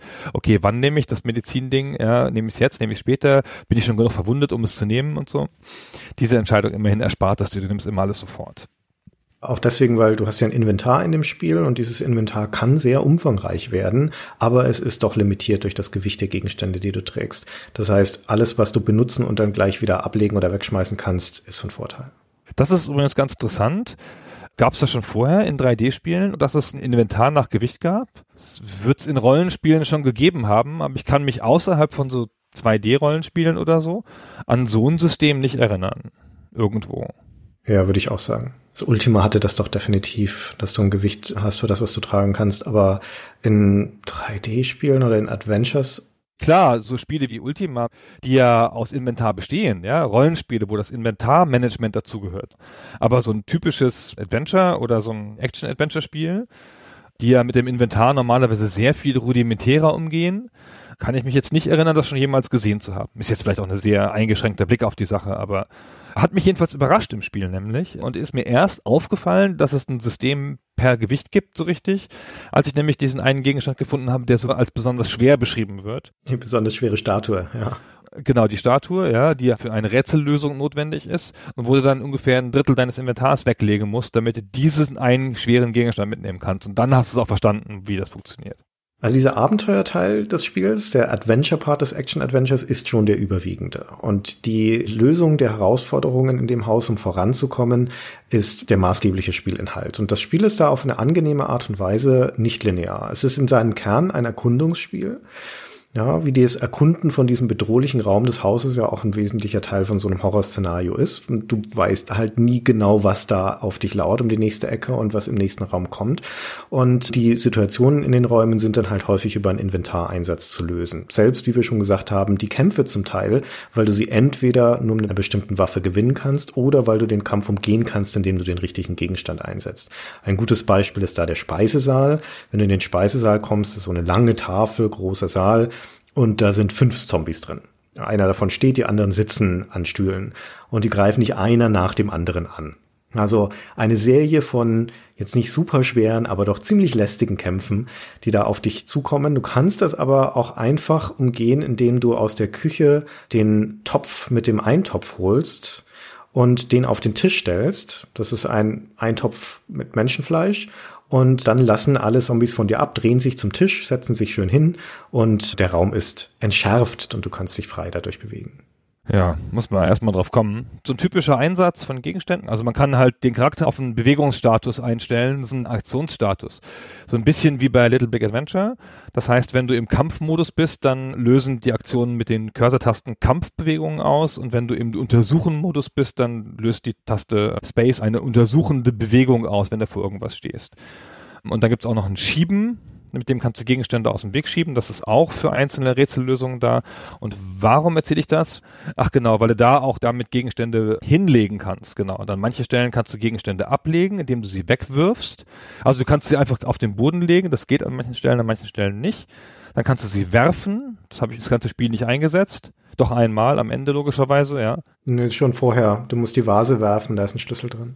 Ah, die Vase, genau, die kriegst du ja anders nicht kaputt, genau. Und du kannst Gegenstände setzen. Wenn du dann an der richtigen Stelle stehst, dann setzt sie sozusagen an irgendwas ein. Das ist so ein bisschen wie ein Kombinieren mit der Welt. Und dann kannst du da an bestimmten Stellen Sachen auslösen. An einer Stelle kannst du sehr spektakulär ein Bild verhängen, das sich sonst angreift, der Charakter aus dem Bild. Wie gesagt, es ist ein Erkundungsspiel und eines, in dem du relativ große Freiheit hast. Es sind natürlich einige Räume abgeschlossen und einige sind dunkel und in einigen sind Gefahren drin, die dich vom Betreten hindern. Aber in doch überraschenden großen Teil der Räume kommt man von Anfang an rein und findet dort zum Teil Gegenstände, zum Teil wird man mit Rätseln konfrontiert, die es dann zu lösen gilt. Und in welcher Reihenfolge du die Dinge löst, ist zu einem überraschend großen Anteil frei. Also du kannst viele Dinge in einer fast beliebigen Reihenfolge machen, zumindest in den ersten zwei Dritteln des Spiels. Im letzten Drittel, wenn man dann im Keller ist, in diesen unterirdischen Höhlen, da wird es dann sehr, sehr viel linearer. Aber das ist natürlich für ein Adventure prinzipiell eine angenehme Situation, weil du, wenn du irgendwo nicht weiterkommst und diese Stellen werden dir passieren im Spiel, dass du dann erstmal dich an was anderem abarbeiten kannst. Und relativ häufig hatte ich die Situation, dass wenn ich in einen neuen Raum komme und einen Gegenstand finde, dass ich dachte, ach, guck an, die Streichholzschachtel, die könnte mir da drüben helfen oder jetzt kann ich meine Lampe anzünden ne? und jetzt habe ich irgendwas gefunden, wo ich schon eine Idee habe, wofür das gut sein könnte. Und dabei hilft insbesondere, wenn wir nochmal zurückspringen auf die visuelle Gestaltung, dass das Spiel eine sehr eigene, fast einzigartige Ästhetik hat, durch die Kombination aus 3D und 2D, nämlich dass alle beweglichen Elemente im Spiel 3D-Objekte sind, also zum Beispiel Schränke, die du aufmachen kannst oder Türen oder Objekte, die du mitnehmen kannst und so weiter. Und du die eindeutig identifizieren kannst, weil sie halt vergleichsweise krude und vor allem sehr farbenfrohe 3D-Modelle sind vor dem vergleichsweise detaillierteren Pixel-Hintergrund, so dass du beim Betreten eines Raumes sehr schnell eine Lesbarkeit von dem hast, was da potenziell relevant ist an Gegenständen und was nicht. Und eine Interaktion mit dem eigentlichen Hintergrund findet fast nicht statt. Äh, außer wenn doch mal irgendwie eine gezeichnete Kommode sich untersuchen lässt oder ein Bücherregal oder sowas. Aber das ist total selten. Eigentlich sind das immer die Interaktionen mit den 3D-Objekten. Das führt wiederum dazu, dass du schnell identifizieren kannst, wo eine Interaktion möglich sein müsste, weil hier ein dreidimensionaler Gegenstand ist. Und wenn du gerade noch keine naheliegende Lösung dafür hast, dann ist aber trotzdem ziemlich klar, hier muss ich nochmal später zurückkommen. Und du kannst auch, ein anderer Vorteil dieser Technologie, Gegenstände auf den Boden legen und dann bleiben sie da. Ja. Also das ist ja gerade bei einem knappen Inventar ganz hilfreich. Ja, ich habe mir irgendeinen Raum gesucht relativ früh und habe da einfach alles auf den Boden geworfen, was ich gerade nicht brauchte oder nicht zu brauchen glaubte und habe dann tatsächlich einen Gegenstand, den ich noch später brauchte, damit versehentlich abgelegt und wusste aber ganz genau, wo ich ihn mir wiederholen muss. Und man findet den dann auch sofort, weil der hervorsticht so. Das ist ganz angenehm. Wir haben ja vorhin schon gesagt, dass das Spiel nicht wirklich gruselig ist. Es ist aber durch die Art seiner Spielgestaltung zumindest unheimlich, weil eben jeder neue Raum, in den du kommst und der für dich eine neue Situation darstellt, erstmal potenziell lebensgefährlich sein könnte. Und zu identifizieren, was das Gefährliche in diesem Raum ist, der in den allermeisten Fällen am Anfang in seinem Initialzustand ziemlich harmlos aussieht. Das ist das Spannende daran. Ein Beispiel, im ersten Obergeschoss gibt es ein Kaminzimmer und du kommst in dieses Kaminzimmer rein und da sitzt in einem Sessel vor dem Kamin ein Schatten. Eine schwarze Gestalt mit nur zwei rot glühenden Augen. Und das ist natürlich eine coole Situation, weil die sitzt starr da, unbeweglich. Und solange du dich nicht bewegst, passiert hier auch nichts weiter. Und die Frage ist, was ist da los mit dieser Gestalt? Ist sie gefährlich oder nicht? Kann ich mit ihr interagieren oder nicht? Hält die mich von irgendwas fern oder nicht? Und das rauszufinden, also in dem Fall ist es ziemlich simpel, der bringt dich halt um, wenn du zu nah rankommst. Also dementsprechend ist es einfach ein Bereich, in den du nicht hingehen darfst. Das ist spannend, ja. Und bei jedem neuen Raum ist das die Herausforderung. Oder ein anderes sehr gutes Beispiel ist der Ballsaal, in den du reinkommst und dann sind da drei geisterhafte Tanzpaare, die stehen still wie angemauert, stehen die vor dem Kamin und verdecken offensichtlich einen Gegenstand, der auf dem Kaminsims liegt. Und die Frage ist nun erstens wieder, ist das bedrohlich? Tun die mir was, diese Geisterwesen? Und zweitens, wie kriege ich sie da weg von diesem Kamin? Und die Antwort ist eine sehr schöne, ein schönes Rätsel. Man findet ein Grammophon irgendwo im Raum, dann findet man diverse Schallplatten, man muss die richtige identifizieren. Das ist der Totentanz und wenn man das abspielt in diesem Raum, fangen die an zu tanzen. Und dann wird ein Bewegungsrätsel draus, denn die bewegen sich langsam durch den Raum und du musst dich durch sie durchschlängeln zu diesem Kamin, um dort dann den Schlüssel, das ist dieser ominöse Gegenstand, runterzuholen. Und das ist insgesamt eine echt schöne Situation mit einem schönen Rätsel und einer schönen Lösung. Achtmal gestorben in dem Scheißraum. ja, dieses Bewegungsrätsel, wie du es nennst, zeigt sehr deutlich, wie schwierig die Steuerung ist wenn sie präzise sein muss, und da hast du echt nur ganz wenig Zeit, denen auszuweichen, weil die sich erratisch bewegen. Sie bewegen sich nicht auf Bahnen, die du berechnen kannst, sondern sie bewegen sich erratisch, für dich nicht nachvollziehbar. Du musst ihnen ausweichen. Es gibt einen richtigen Weg im Wesentlichen nur. Du musst doch schon am Anfang richtig stehen, damit du das ausnutzen kannst. Das ist wieder ein Raum, der eigentlich gut zu lösen ist, nur mit Vorwissen. Also musst du zwei, dreimal machen, dann hast du ein Gefühl dafür, wo du stehen musst, wenn die Platte auflegst. Schon sehr, sehr, sehr mühsam. War so froh, als der wieder raus war. Ja, es zeigt halt ein weiteres Problem von dieser Art der Darstellung, dass je tiefer du im Raum stehst, desto schwieriger ist es, Abstände richtig einzuschätzen. Also das ist ja ein Berührungsproblem, wenn du diese Geister berührst oder sie dich, dann töten sie dich. Und du musst also wissen, wie nah darf ich denen kommen. Und dann verdecken die sich zum Teil auch noch, wenn ein Paar vor dem anderen entlang tanzt und sowas. Und dann kann das verdammt schwierig werden, das richtig abzuschätzen. Und es ist wieder einer von diesen Fällen, wo eine schnelle Reaktion, die dich in einem Actionspiel retten könnte, hier nicht möglich ist, weil Drehen und die Bewegungen halt einfach langsam sind. Und auch wenn die jetzt nicht wahnsinnig schnell tanzen, diese Paare, trotzdem ist es häufig so, dass du in eine Situation kommst, wo es keinen Ausweg mehr gibt. Das ist ganz schön krass, weil die tanzen aus dem Bildschirm raus. Also die bleiben ja in dem Raum, aber ich sehe ja von dem Raum nur meine eine Kameraperspektive. Dann tanzen die da raus und dann weiß ich nicht, Anders als der Charakter, der sie ja sehen könnte in seiner Welt, weiß ich als Spieler nicht, wo der ist. Ja, und dann muss ich mich am Bildschirmrand entlang bewegen, kurz bevor das umschaltet und weiß nicht, wie nah die sind. Und er könnte jetzt einfach einen Pixel hinter dem Umschaltpunkt sein und mit seiner nächsten erratischen Bewegung rauskommen oder er könnte sich in die andere Richtung bewegen und ich weiß es halt einfach nicht. Ich habe null Kontrolle über diese Situation. Ich muss die so ein bisschen Versuch und Irrtum mäßig lösen und Gott, habe ich das gehasst. Aber schon eine coole Szene und ein cooles Rätsel, ja, und auch schön, sich diesen Raum zu erschließen und auch schön, wie klar der Raum zu dechiffrieren ist. Durch die Tatsache, dass halt der 3D-Gegenstand auf dem Kamin halt quasi fast blinkt, ja, so, so deutlich ist er. Denkst du, ah, da muss ich hin. Ja, cool. Aber boah, ey, das tatsächliche Machen war dann echt stressig. Ja, aber hinterher hast du ein schönes Erlebnis, das du erzählen kannst. Also das ist es dann doch wert. Ja, man ist dann froh, wenn man es geschafft hat. Und das Spiel belohnt dich ja in der Regel auch. Also du bekommst ja mindestens immer einen Gegenstand, der dir weiterhilft bei einem anderen Rätsel und zusätzlich bekommst du meistens auch noch irgendwelche Textchen. Wie du schon gesagt hast, das ist ja so eine fragmentarische Erzählung und in dem Spiel sind das alles Texte und allerdings vielfältige Texte. Also das kann eine Piratengeschichte sein oder ein Tagebuch oder ein antiker Text oder ein Reisebericht. Also die Vielfalt an sich ist schon groß und die Art und Weise, wie das geschrieben ist, ist auch gut. Also die schriftstellerische Qualität in dem Spiel finde ich sehr ordentlich. Und in der CD-Version kommt dann noch dazu, dass diese Texte alle vorgelesen werden, dass sie vertont sind und das auf eine Art und Weise, die sehr overacted ist. Also schon ein bisschen zu viel des Guten, aber auch auf eine nette Art und Weise. Wir können hier mal kurz reinhören in das Tagebuch von diesem Jeremy Hartwood, von dem Vorbesitzer des Hauses, der sich da erhängt hat. Und der beschreibt in einem Ausriss seines Tagebuches das Schicksal seines Vaters, der auch in diesem Haus gelebt hat. Und man merkt an dieser Passage, also schon an dem Geschriebenen, dass der Jeremy da schon nahe dem Wahnsinn ist in diesem Moment. Und der Synchronsprecher, der das hier im Englischen vertont, der greift es dann auch in seiner Vertonung auf. Das klingt so. I will carry to my grave the vision of his face contorted in the agony of that fatal heart attack. His body was twisted. He had wept. His fingernails were torn and bloody from scrabbling at the floor.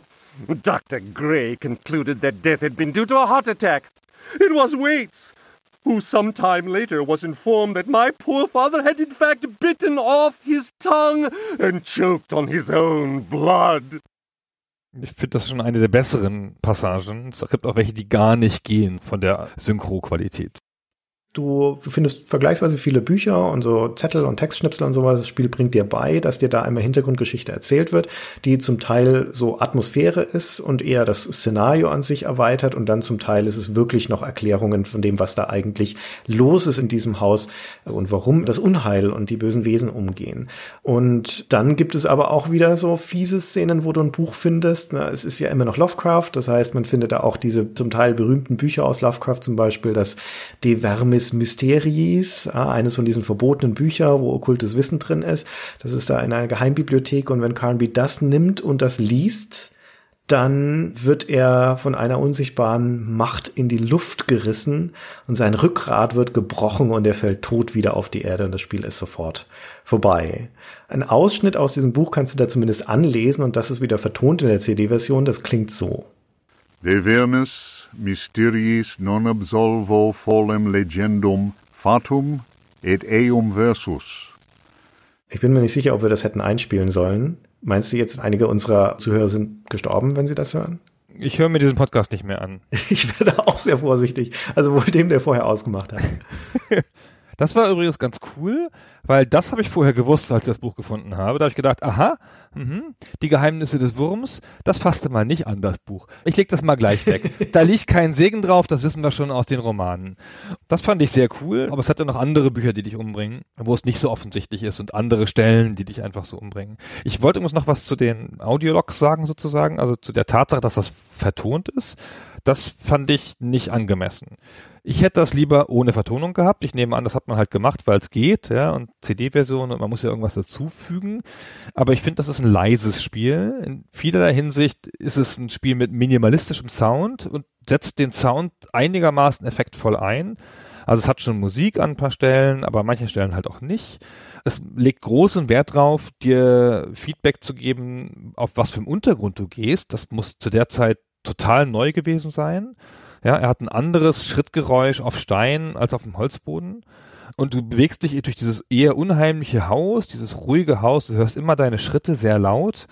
Und hin und wieder heult mal irgendwas. Dann hörst du irgendwas aus der Entfernung, sowas Unheimliches. Und das ist mein Spiel, ja, das ist meine Atmosphäre in dem Spiel.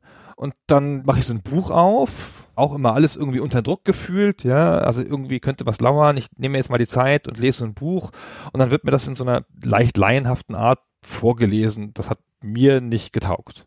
Das kann ich vollkommen nachvollziehen. Das Spiel hat ein gutes Sounddesign, gerade in der Art und Weise, wie es Samples einsetzt. Du sagtest das schon, die Schrittgeräusche, die ja total wichtig sind, diese Hintergrundgeräusche, aber auch so klassische Soundcues, wenn Gefahr auf einmal droht, ja, wenn Monster sich ankündigt. Und wir können auch da nochmal kurz reinhören, wie das Spiel klingt. Das ist aus dieser Anfangsszene am Dachboden. Wir hören die Hintergrundmusik und wir hören den Edward Carnby in diesem Fall rumlaufen und dann bricht ein Monster durchs Fenster. Und das kündigt das Spiel aber auch schon auf der Soundebene an, bevor es tatsächlich stattfindet. Wir hören mal kurz in dieses Beispiel rein.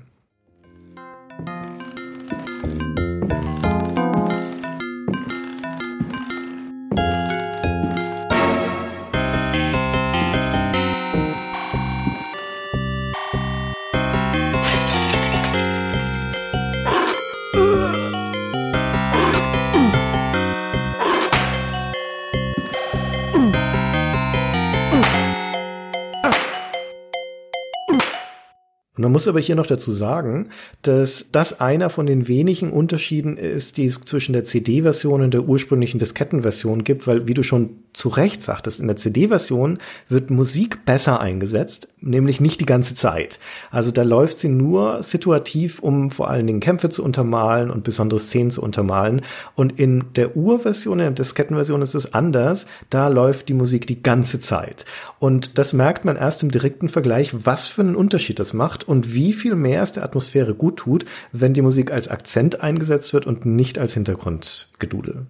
Du hast gerade den ersten Raum nochmal angesprochen, beziehungsweise ja sogar vorgespielt. Das ist insofern ein besonderer Raum, weil das ein bisschen so ein Showcase ist für das Spiel, finde ich. Also erstmal ist es ein großer Raum, von dem du viel sehen kannst. Das Spiel bringt dir dabei, wie die Kameraperspektiven funktionieren. Hast du eine gute Chance, das erstmal in einem vergleichsweise sicheren Rahmen zu lernen. Dann hast du schon einen Hinweis aus der Geschichte auf das Fenster, nämlich aus dem letzten Brief, dass der das Fenster blockiert hat, der Jeremy Hartwood. Und das ist auch das, was du tun kannst. Bin ich natürlich nicht drauf gekommen. Ja. Bei mir ist natürlich das Monster leicht durchs Fenster gesprungen, aber beim nächsten Versuch habe ich halt dann den Schrank daneben davor geschoben, dann kommt es da nicht durch sehr cool. Kannst du ein Monster vermeiden. Ist ja auch eine Sache, die es in Spielen nicht so oft gibt, dass du irgendwas machst, um einen Kampf zu vermeiden, den du auch leicht gewinnen kannst, vergleichsweise. Ja, das ist ja ungewöhnlich. Und dann gibt es genauso eine Szene gleich nochmal. Dann kommt ein Zombie aus der Falltür und daneben steht eine Truhe, da kannst du die draufschieben. So, das hast du dann schon gelernt, wenn du das Fenster verdeckt hast. Das ist ein großer Raum, mit dem du dich eine Weile beschäftigen kannst. Findest auch so zwei, drei Sachen da drin und kriegst dann ein ganz gutes Gefühl dafür, wie das Spiel funktioniert. Und du findest interessanterweise in diesem ersten Raum den Gegenstand, mit dem du das Spiel löst. Stimmt. Jetzt, wo du sagst, richtig, ja. Ja, abgefahren, oder? Ist das Chekhovs Gun quasi? Dieses zweite Monster, das da kommt, das ist ja ein Zombie, der aus einer Falltür kommt, ist auch ein ganz wunderbares Beispiel dafür, dass der eigentliche Grusel oft im Leisen liegt. Und es gibt leider auch wenige Situationen in dem Spiel, wo das so ist, aber es gibt sie, weil du, je nachdem, wo du gerade im Raum bist, das kommt ein bisschen darauf an, welche Perspektive du hast, aber diesen Gegenstand, den du gerade meintest, wenn du den gerade holst, das ist die Lampe, die du dann letztendlich auch noch brauchst zum Lösen des Spiels, die steht in einem Tisch und die Perspektive ist da eine, dass du über den Tisch hinweg in die Tiefe des Raumes siehst und der Kranbeat nähert sich dann dem Tisch und nimmt diese Lampe. Und im Hintergrund ist diese Falltür. Und wenn du das richtig abhast, den richtigen Moment, während du die Lampe nimmst, öffnet sich im Hintergrund ohne ein Geräusch ganz langsam diese Falltür und dann erscheint da dieser Zombie. Und das ist gerade weil es ganz langsam und weil es ohne Geräusch ist, ist es viel schockierender, als wenn es mit großem Trara und Jumpscare wäre.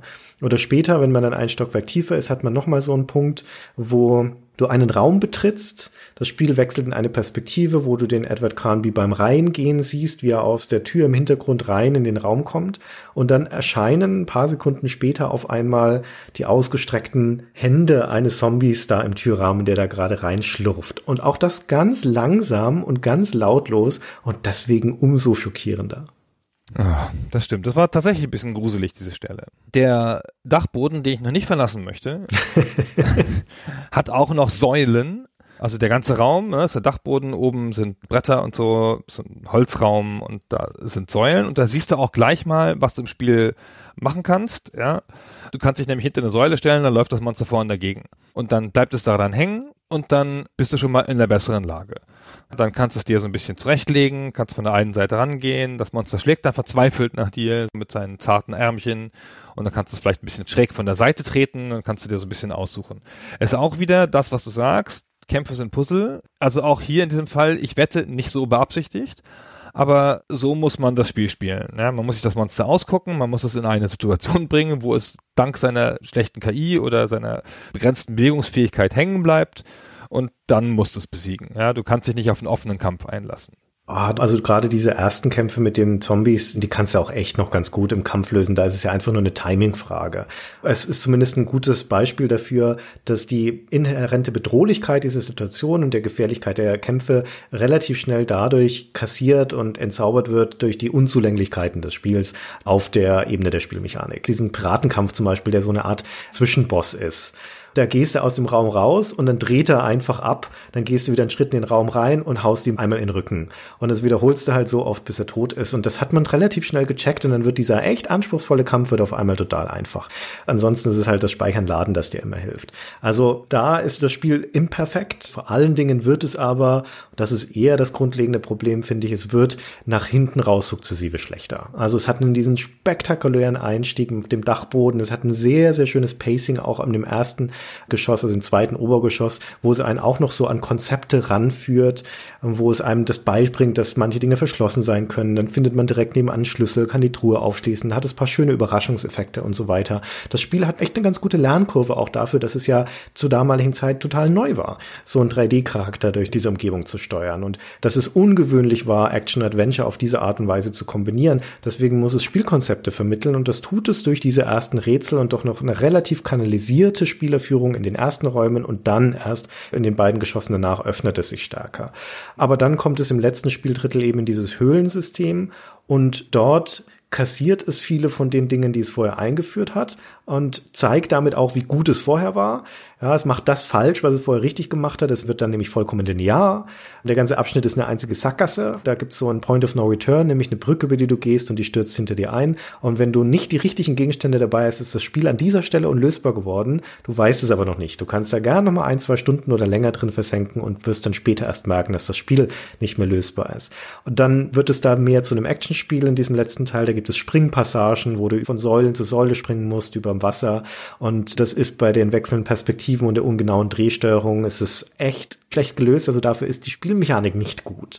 Und es gibt auch noch ein Labyrinth und noch dazu im Dunkeln. Ja, das hasse ich ja vollkommen. Das ist eine total überstrapazierte Spielmechanik und die hat noch nie Spaß gemacht in keinem Spiel. Und das Endkampfrätsel, das ist absurd. Ja, das ist komplett bescheuert und nicht ganz klar, wie man darauf kommen soll.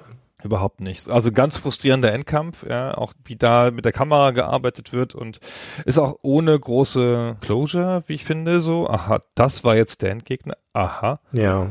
Und dann, das Allerschlimmste, musste ja dann noch raus. Das ist ja eine Sache, die ich schon immer gehasst habe an Spielen.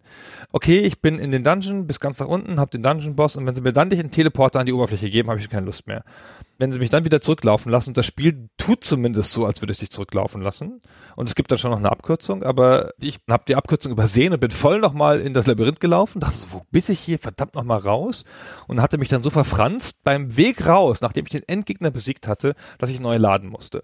Ich meine, das ist natürlich meine eigene Doofheit, klar, aber wie frustrierend ist denn das, ja, wenn das Spiel sagt, also sie haben den Endgegner besiegt, aber sie sind leider zu blöd, hier rauszukommen. Ja, aber das letzte Drittel ist in der Tat in vielerlei Hinsicht eine Katastrophe, auch gerade weil es das nicht macht, was das restliche Spiel macht. Also da scheint ihnen auch ein bisschen, ja, vielleicht nicht die Zeit ausgegangen zu sein, aber vielleicht auch die Lust ausgegangen zu sein. Man weiß es nicht genau. Jedenfalls ist dieses letzte Drittel eines, in dem das Spiel sich nicht von der besten Seite zeigt und dass sie sich auch gut hätten sparen können. Es hätte gereicht, sich auf das Haus zu konzentrieren, den Keller wegzuhaben. Nur da wird dann natürlich das Geheimnis aufgelöst. Ne? Und dort begegnest du dann auch noch mehr von diesen Kreaturen aus dem Cthulhu-Mythos. Wie überhaupt das Spiel dafür, dass es ein insgesamt vergleichsweise kompaktes und auch nicht so langes ist, eine überraschend hohe Zahl von unterschiedlichen Monstern hat. Es ist nicht häufig, dass die Monster recycelt werden, eigentlich fast nur die Zombies.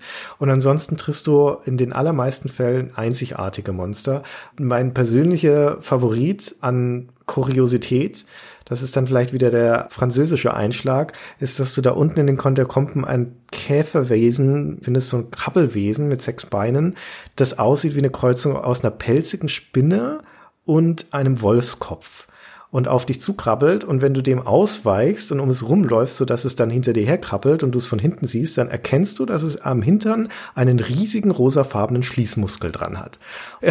das, da weiß ich nicht, warum dieses Detail wichtig war für dieses Monster, aber man kann es spätestens ab da auch nicht mehr so richtig ernst nehmen. Ich finde die Monster nicht so geschickt gewählt, größtenteils. Also ich finde halt die Monster im Keller dann, also in dem Höhlenlabyrinth, dieser gigantische Wurm, der leider nicht so schön aussieht, aber ganz cool ist. Und diese Wesen, die dich da ins Wasser ziehen, diese Deep Ones, ist schon ganz cool.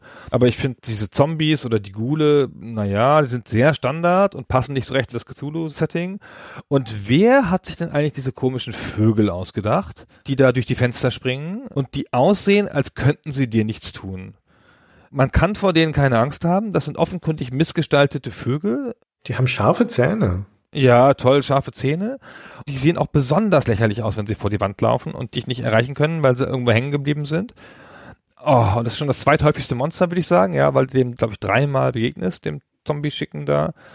Also so ein miserables Design.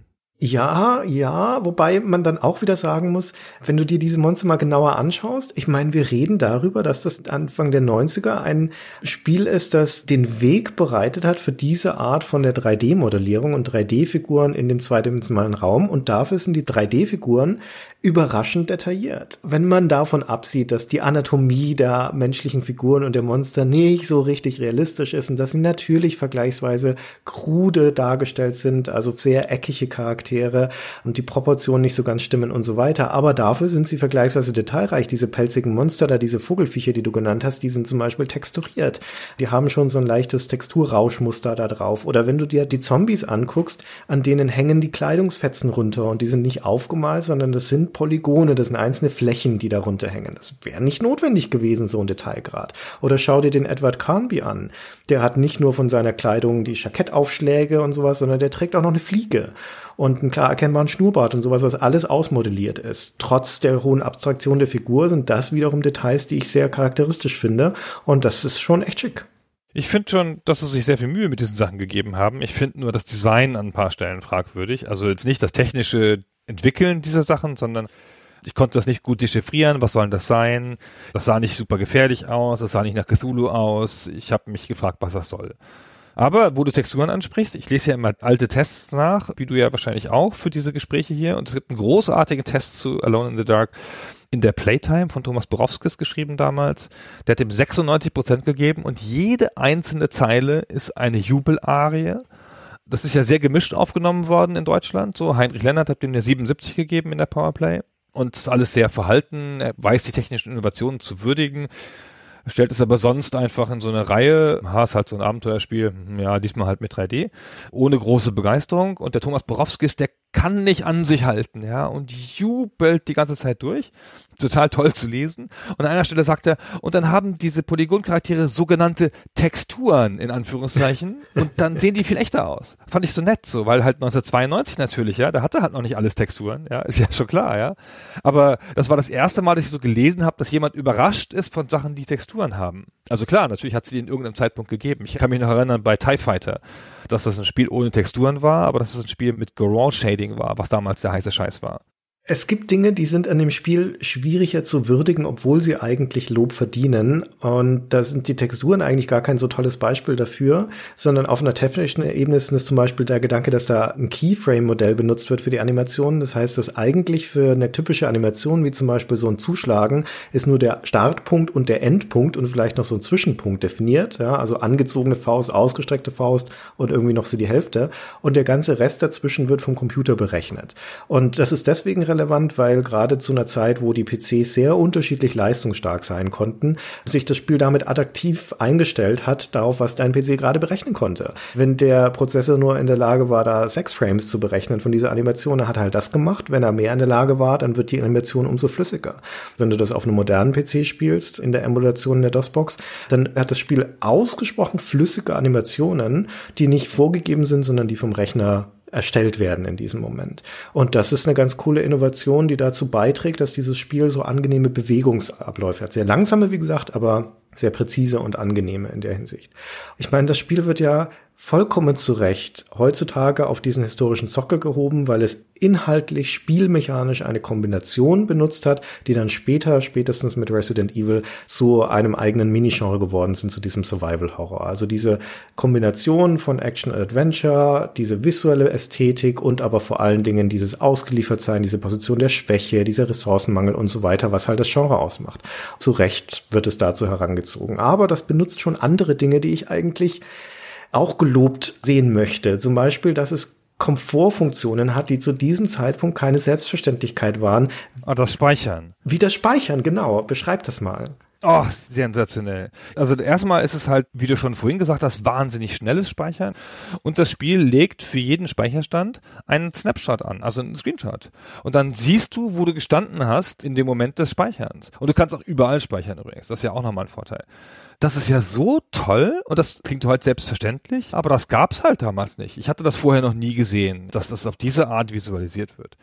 Sonst hat's immer halt eine Liste. Damals hat man den Spielstellen ja noch Namen gegeben und heutzutage wird das ja automatisch irgendwie gemacht in der Regel oder halt irgendwo unsichtbar gespeichert. Aber da hat's da halt dann so eine Liste mit einzelnen Namen normalerweise, wo du versuchst, das sprechende Namen zu finden. Ja, so was wie vor dem Baum, gerade gestorben, hoffnungsloser Ausweg. Wozu braucht man das Grammophon? Ja, es gibt halt so eine Liste normalerweise in den alten Spielen mit so sprechenden Namen. Und hier ist es alles vor. Ich habe dir einfach eins bis fünf durchbenannt, weil ich halt immer gesehen habe, wo ich bin.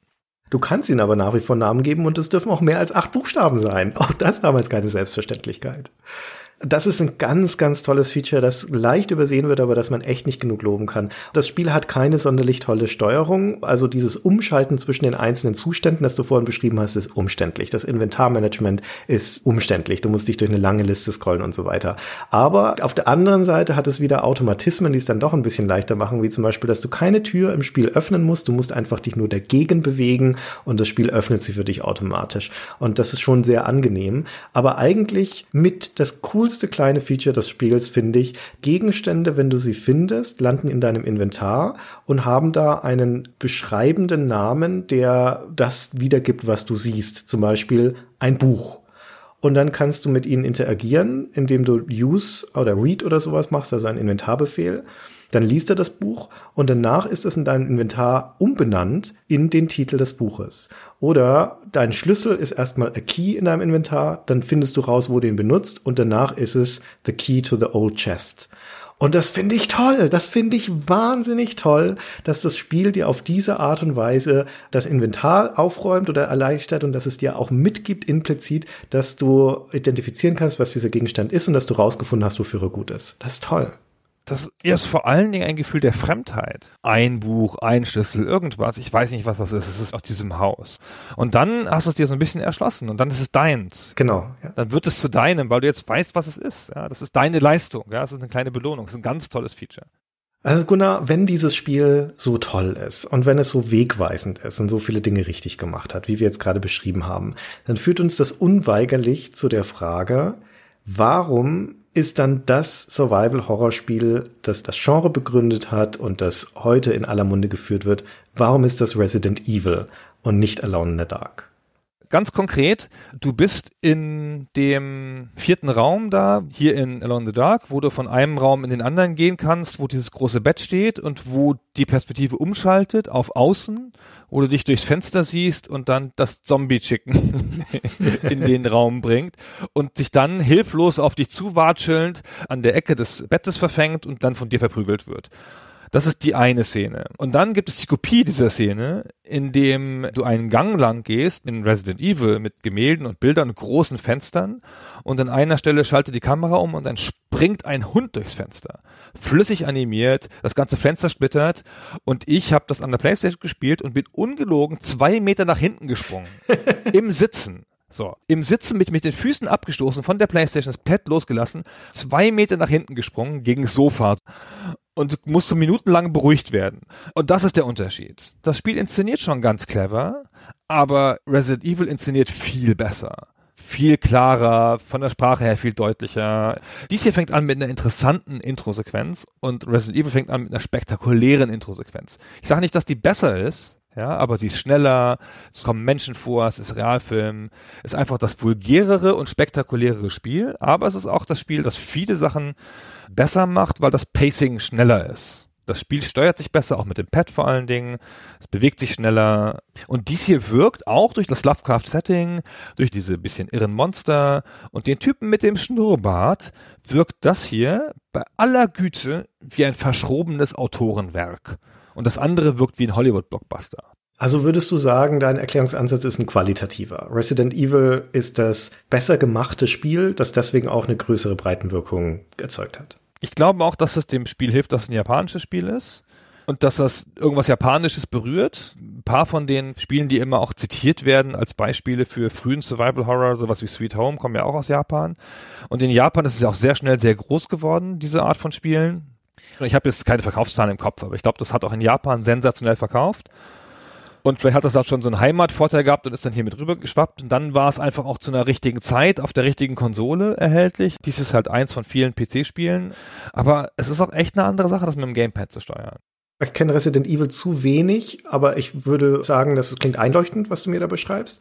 Die Bedeutung von Survival Horror kommt ja aus dem japanischen Raum, wie du schon gesagt hast, und da sind auch Wurzeln von dem Genre, aber eigentlich dieses Genre an sich hat ja eine Breitenwirkung in den USA entfaltet und deswegen ist der amerikanische Markt der relevante in diesem Zusammenhang und da ist halt der wesentliche Unterschied, dass Resident Evil auf einer sehr populären Konsole in Amerika erschienen ist, wogegen Alone in the Dark ein europäisches Spiel für den PC ist. Ein PC nicht nicht die allerdollste Plattform in den USA und vor allen Dingen diese Wirkung, die Alone in the Dark hier im europäischen Raum erzielt hat, hat es in den USA nicht im gleichen Maße erzielt. Hier ist Alone in the Dark ein ziemlich bekanntes Spiel das auch einigermaßen breit gespielt wurde und viele Leute kannten. In den USA würde ich sagen, ist das nicht der Fall. Da ist Alone in the Dark so ein obskures Ding aus Europa, von Übersee, auch noch dazu auf dem PC. Und das heißt, das kennen da nicht genug Leute und kannten auch nicht genug Leute, um wirklich die historische Bedeutung zu schätzen. Das hat sich inzwischen geändert. Also wenn man heutzutage über Survival Horror auf irgendwelchen amerikanischen Seiten liest, dann wird da immer Alone in the Dark genannt und gewürdigt. Das ist aber historisch nachholend. Das war damals, glaube ich, nicht so. Der andere wesentliche Punkt, und der führt uns nahtlos noch zu dem quasi Abschlussthema, ist die Entwicklung, die die Alone in the Dark Serie genommen hat und die Entscheidung, die Infogramm für Teil 2 und die folgenden getroffen hat. Denn da hatten sie jetzt mit dem ersten Teil diese Blaupause für Survival Horror. Und auch wenn es nicht perfekt war, gerade nicht im letzten Drittel, sind da viele tolle Dinge angelegt gewesen. Und jetzt ist die Frage, wie setzen wir das fort? Teil 2 und Teil 3 kamen im Jahrestakt danach, also 93 und 94. Es kamen relativ schnell Erfolge, die wussten schon, sie haben da ein erfolgreiches Spiel wir legen jetzt schnell nach. Beschreibst du, Gunnar, was haben sie mit Teil 2 gemacht? Nee, nee, nee. Wir sagen erstmal, was die logische Fortentwicklung wäre. Okay. Das Spiel hat ja, es ist ein bisschen rausgekommen in unserem Gespräch, ein paar Macken, die viel mit der Steuerung zu tun haben, aber auch ein bisschen mit der Technologie. Und es wäre jetzt logisch, die Stärken dieses Spiels zu nehmen die Stimmung, das Verlorensein, die Mächtigkeit dieser Kämpfe und zu gucken, dass man so ein bisschen die Macken rauskriegt, ja, mit der Steuerung ein bisschen streamlined, diese ganzen Sachen alle so ein bisschen hinbiegt, ja, sich in diese Richtung damit auseinandersetzt und ansonsten versucht, wieder mit einem anderen Setting vielleicht oder irgendwas so eine hermetische, enge Erfahrung zu schaffen, weil es das ist, was das Genre ausmacht. So.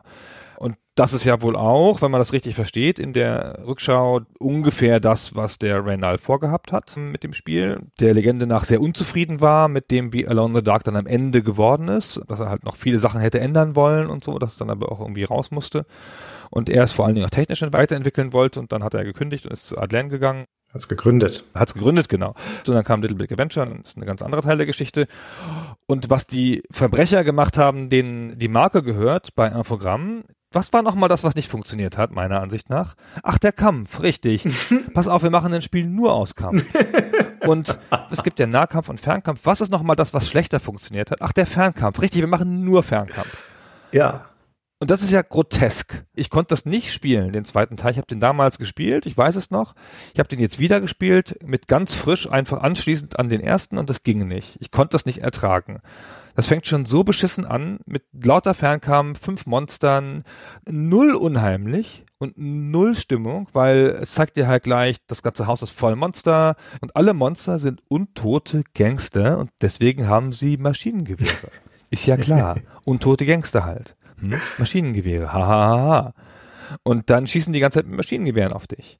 Und in dieser Perspektive, sich auf ein Feuergefecht einzulassen mit dem Seitwärtsdrehen, ist halt so schwer. Boah.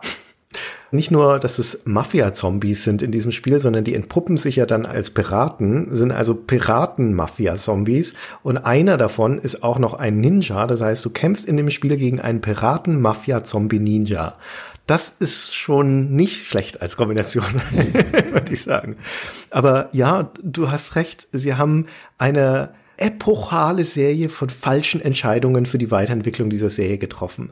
Der Action-Teil zu betonen, weil, wie du sagtest, das ist der, der schlechter funktioniert, ist mir unbegreiflich, wie man das sagen kann. Wir machen jetzt ein Actionspiel draus. Und die Fernkämpfe. Aber das ist ja noch nicht alles. Was hat im ersten Teil atmosphärisch super funktioniert? Dieses bedrohliche, dieses große Szenario. Lass uns das wegschmeißen. Lass uns da ein parodistisches, amüsantes, humoristisch überdrehtes Spiel draus machen im zweiten Teil. Was war toll an dieser Erkundung Erkundung im ersten Teil, na, dieses nicht-lineare, diese Freiheit. Ach komm, lass uns das wegschmeißen, lass uns ein komplett lineares und geführtes Spiel im zweiten Teil machen. Und auch sowas wie die Kameraperspektivwechsel, die ja noch einen Sinn haben in einem Horror-Setting, wie wir es vorher ausführlich beschrieben haben, machen in einem Actionspiel nun endgültig keinen Sinn mehr. Und schon gar nicht, wenn man mit einem Labyrinth anfängt, mit einem Heckenlabyrinth, also einem Ort, der gebaut dafür ist, die Übersicht zu erschweren und dann auch noch bei jedem Schritt die Kameraperspektive zu wechseln, hat überhaupt keinen dramaturgischen Sinn mehr. Es ist einfach nur noch bescheuert. Ja. Und dann hast du nur noch einen Charakter diesmal. Das ist jetzt keine wesentlich schlechte Entscheidung, der ist kein großes Problem. Fällt mir aber gerade noch ein. Allein der Anfang, wie dämlich der ist. Also erstmal gehst du in dieses Haus, du fährst mit dem Taxi vor und du siehst schon durch das Tor Zombies. Das macht mich schon ganz kirre. ja, wieso sehe ich denn da schon Zombies? Wenn ich da schon weiß, dass da 100 Zombies sind, ach, dann komme ich doch mit einer Armee. Da gehe ich doch da nicht alleine hin und lass mich auf diesen Kampf ein.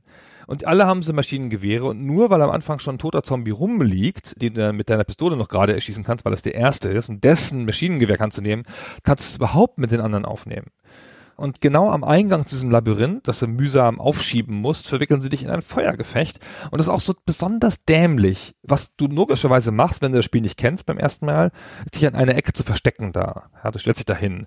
Je nachdem, ich nehme an, nach Wetterlage, ja, treffen sie dich oder nicht hinter dieser Ecke. Ich habe keine Ahnung, wann ich getroffen werde. Manchmal werde ich getroffen, manchmal nicht. Es muss irgendwie von dem Zombie abhängen. Vielleicht hat er Ninja-Fähigkeiten, keine Ahnung. Und dann sind es aber zwei Zombies, die dich da stellen und der eine trifft dich irgendwie immer und dann treffen sich aber noch gegenseitig. Ja, weil der eine ist ja nicht zu blöd, der schießt von hinten und trifft dann auch noch seinen anderen Zombie. Dann warte ich darauf, bis sich dieser eine Zombie erstmal den anderen Zombie erschossen hat. Und dann habe ich schon gar keine Lust mehr. Und dann ist mir schon alles vergangen, was so Immersion, sich fallen lassen in ein Spiel angeht, so wenn sich die Zombies da gegenseitig erschießen. Ja, zumindest das muss man im zweiten Teil zugute lassen. Ich halte ihn gar nicht für ein schlechtes Spiel in der Hinsicht. Das ist immer noch amüsant zu spielen und vor allem die Schauwerte sind deutlich besser. Das hat jetzt auch so Cutscenes in der Spielgrafik, die teilweise 3D animiert sind. Das ist echt schön anzusehen. Die Bewegungen sind vielseitiger und flüssiger und das setzt sich im dritten Teil nochmal fort. Der dritte Teil ist dann auch wieder ein Kompromiss. Da haben sie dann auch wieder mehr Rätsel rein. Es ist immer noch linear, es ist immer noch kampflastig, aber es geht zumindest wieder ein bisschen in die Richtung zurück. Nur unter diesem großen Rubrum des geschichtlichen Kontexts war es tatsächlich tatsächlich so, dass Infogramm zu dieser Zeit eine Perle in der Hand gehalten hat und sie haben es nicht gesehen.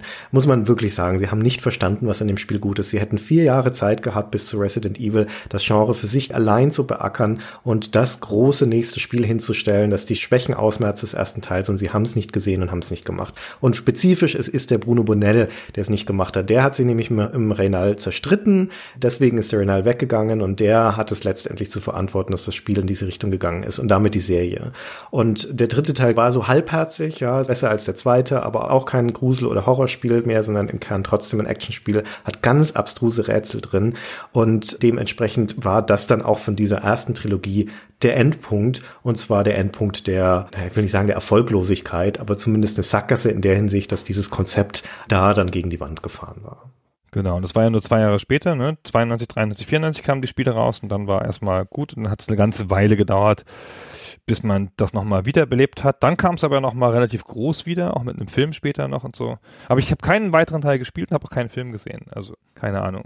Also den Film habe ich auch nicht gesehen, das ist ja Uwe Boll-Film. Ja, da zucken die PC-Spieler ja schon zusammen, wenn sie den Namen hören. Sein zweiter Film auf Basis von einem Spiel nach House of the Dead und For Blood Rain und gilt als ein ganz, ganz furchtbarer schlechter Film. Findet man zum Teil auch auf Listen der schlechtesten Filme aller Zeiten. Also wenn man sich es allein aus diesem Grund anschauen möchte, ist es vielleicht schon wieder unterhaltsam, aber ich kann es inhaltlich nicht beurteilen.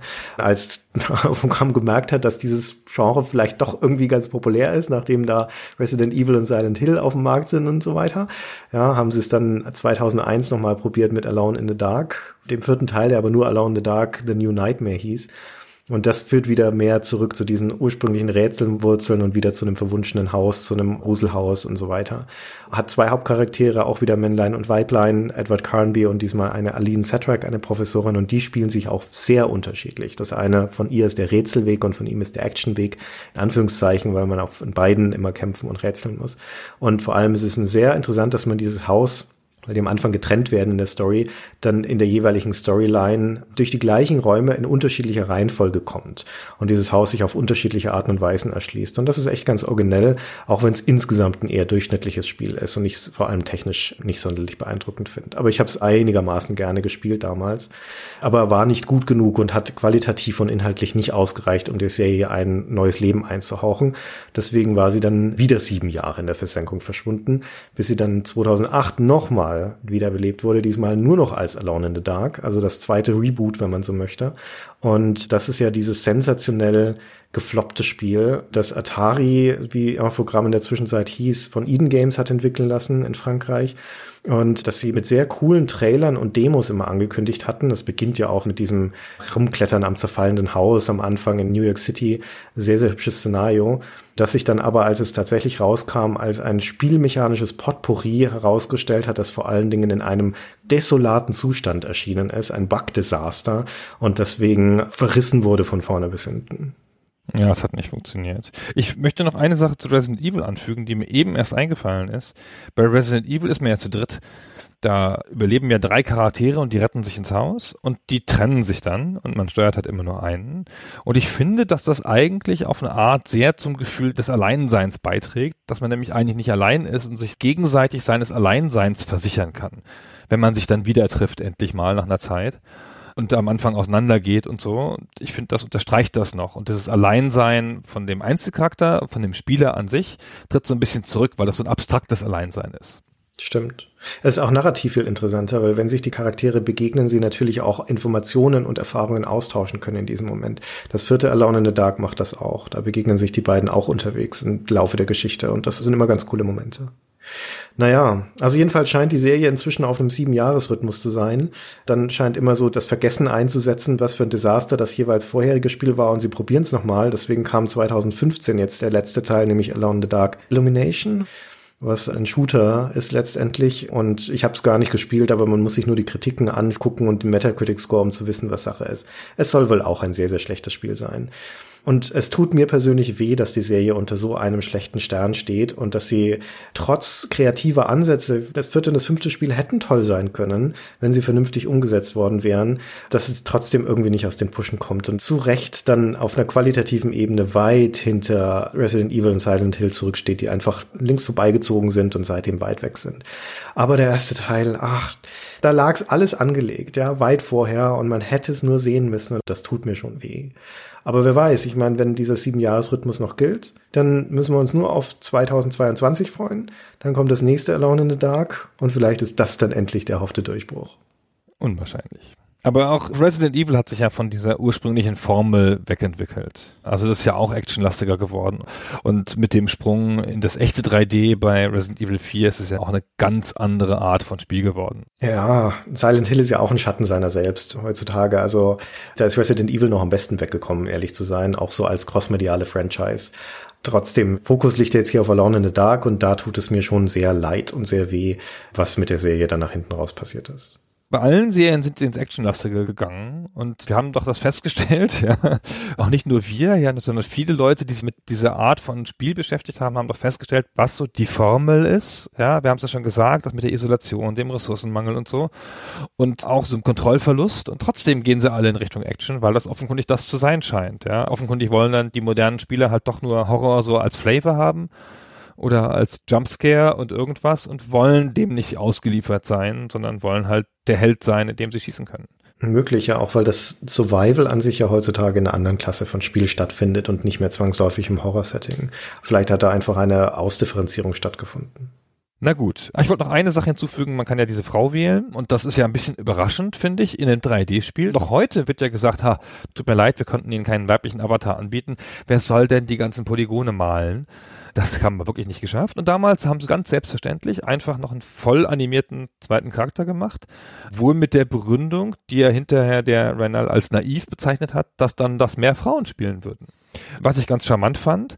Und es gibt an ein paar Stellen Internetdiskussionen explizit dazu. Und das melden sich an all diesen Diskussionen Frauen, die sagen, ja, sie haben es deswegen gespielt. Das stimmt schon. Also die potenzielle Zielgruppe war immer noch zu klein, ja. Aber offenkundig hat das auch zum Gesamteindruck beigetragen. Und es war ja auch eine Frau auf dem Cover in der französischen Version. In der US-Version siehst du halt den Carby, wie der vor dem Haus steht, sehr stark ausgeleuchtet. Und in dem französischen Cover des Spiels siehst du halt die Frau. Naja, dann ist das vielleicht noch ein weiterer Punkt für die Liste der schlechten Entscheidungen für den zweiten Teil, weil, wie du schon gesagt hast, da ist die Frau ja dann weg. Ah ja, Mensch. Mensch, Mensch, Mensch. So, Okay, boah, jetzt haben wir aber wirklich viel Zeit in Alone in the Dark investiert. Die Serie ist es auch wert. So ist es nicht. Aber ich glaube, wir haben jetzt alles beschrieben, was wir zu beschreiben haben, oder? Ja, ja, ja, haben weitgehend alles beschrieben. Mir hat's trotzdem nicht so gut gefallen, Christian. Also ich kann deine super Begeisterung nicht teilen. Ich kann schon verstehen, was daran toll ist und so, aber eine Sache möchte ich nochmal sagen, die mich an dem Spiel stört. Es gibt nichts, was darin an sich Spaß macht. Und das liegt an der Bewegung ja, in den meisten Spielen macht zumindest die Bewegung Spaß. Und hier ist alles mühsam. Alle Mechaniken, auch die, die funktionieren, sind ein Tick mühsam. Und es gibt nicht so richtig so eine Grundbefriedigung, was ja wahrscheinlich auch gar nicht gewollt ist. Ja, ich soll mich ja nicht wohlfühlen in dem Spiel, aber ich habe einfach nicht die ganze Zeit ein gutes Gefühl. So, ich habe das Gefühl, ich mache ständig was falsch, bewege mich falsch. Es sieht komisch aus, wie ich mich bewege. Ich laufe irgendwo gegen. Das sehe ich nicht so. Aus der Limitierung kommt natürlich auch ein Gefühl der Leistung, wenn du die Situationen, die gefährlichen meisterst, trotz der Steuerung. Es wäre natürlich ein total bescheuertes Argument, wenn sie jetzt absichtlich die Sachen komplizierter machen als notwendig, aber ich glaube, das war gar nicht der Fall, sondern das ist halt einfach die Art und Weise, wie die Steuerung funktionieren musste zu diesem Zeitpunkt, um die 3D-Figuren durch den Raum steuerbar zu machen. Also das würde ich dem Spiel nicht vorwerfen und unabhängig davon liegt in der Adventure-Komponente eindeutig Spaß und in der Erkundungskomponente. Das Entdecken von Neuem, die visuellen Überraschungen und das Lösen von Rätseln ist befriedigend das ist so ein Metaspaß, finde ich, ja. Wenn du eine Aufgabe gelöst hast, hast du Spaß. Das ist schon klar. So funktionieren ja auch Spiele, ja. Das Spiel ist gelöst, der Level ist gelöst, der Raum ist gelöst, das Inventarrätsel ist gelöst, ja. Das ist alles so ein Metaspaß. Der kommt aber durchs Lösen. Es gibt aber auch einen Spaß in der Bewegung, der Spaß des Schießens, des Abfeuerns, der Spaß des sich schnell rausbewegens, der Spaß des irgendwo Langschleichens. All diese Sachen machen bei dem Spiel keinen Spaß. Und das liegt an dieser sehr langsamen, sehr mühsamen und auf eine Art sehr ungenauen Bewegung und dass du die ganze Zeit in Situationen kommst, die, wenn wir ehrlich sind, komisch aussehen, weil du vor die Wand gelaufen bist, weil du dich falsch hingestellt hast, weil das Monster hängen geblieben ist, weil der Kampf grotesk aussieht und nicht bedrohlich. Und das hat's mir ein bisschen vergällt. Aber es ist, glaube ich, auch ein Blick von heute auf ein altes Spiel und das ist notwendigerweise nicht der Blick, den man damals hatte. Ja, das ist mir schon klar. Man soll ja solche Spiele nicht unfair bewerten. Aber ich konnte halt beim Wiederspielen die Kompetenz, die da drin liegt, dieses Spiel zu machen und wie das Spiel seine Sachen behandelt, gut anerkennen. Aber ich hatte wenig Spaß am mich durch das Haus bewegen, so selber. Erst nur, wenn ich, ah, ach so, ah, da lang. Und jetzt die Statue. Klar, das macht schon Spaß. Das ist eine nachvollziehbare Perspektive, auch wenn es eine strenge ist und vermutlich, wie du schon zu Recht sagtest, eine eher moderne. Ich würde auf der anderen Seite sagen, auch ein Bewertungsmaßstab für mich ist, lohnte sich das Spiel heutzutage nochmal zu spielen und kann man es auch heutzutage noch mit Genuss spielen. Und bei dem Spiel würde ich sagen, ja. Bei Good Old Games kriegt man alle drei Spiele in einem Paket auf einmal. Das ist schon ordentliche Spielzeit, die man da bekommt. Und es reicht, wenn man den ersten Teil nochmal spielt und der lohnt sich aber auch heute noch und den kann man heutzutage auch immer noch gut spielen, wenn man sich einmal an die Steuerung und ihre Nickeligkeiten gewöhnt hat. Ja, das finde ich schon auch. Das geht schon. Vielleicht sollte man abbrechen, wenn man ins Höhlensystem kommt. Das braucht man nicht mehr so dringend. Aber ich finde alles, was so bis zum Höhlensystem geht, das ist schon noch sehr interessant zu spielen. Also mindestens mal als historische Exkursion, aber halt auch in sich, ja. Genau. Das ist doch ein sehr schönes Schlusswort. Ja, dann verbleiben wir allein im Dunkeln.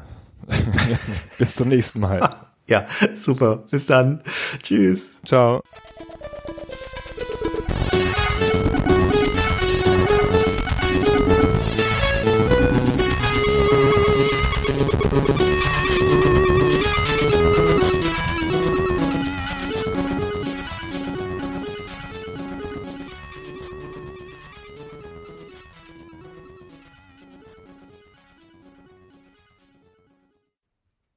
Gunnar, es sind viele neue Bücher erschienen und wir haben uns die besten Neuerscheinungen rausgesucht und werden die einmal kurz vorstellen.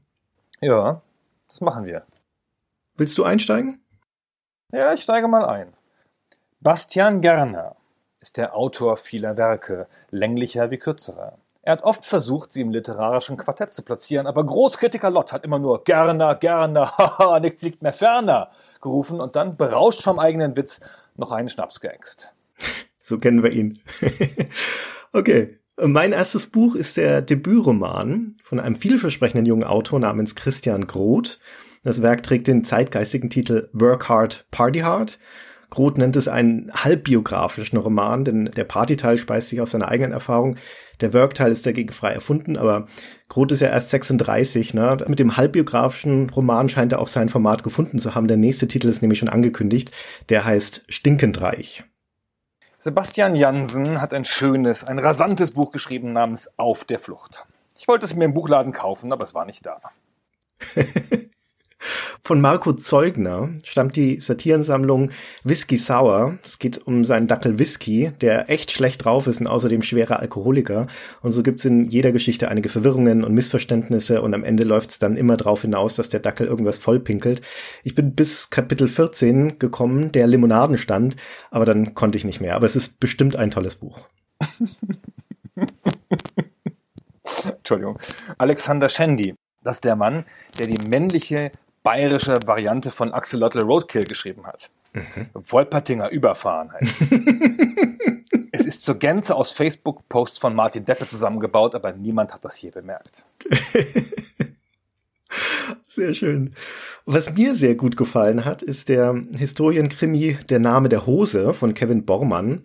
Denn der ist nicht nur hochspannend, also der Krimi, nicht der Bormann, sondern der hat auch noch einen spitzen Twist.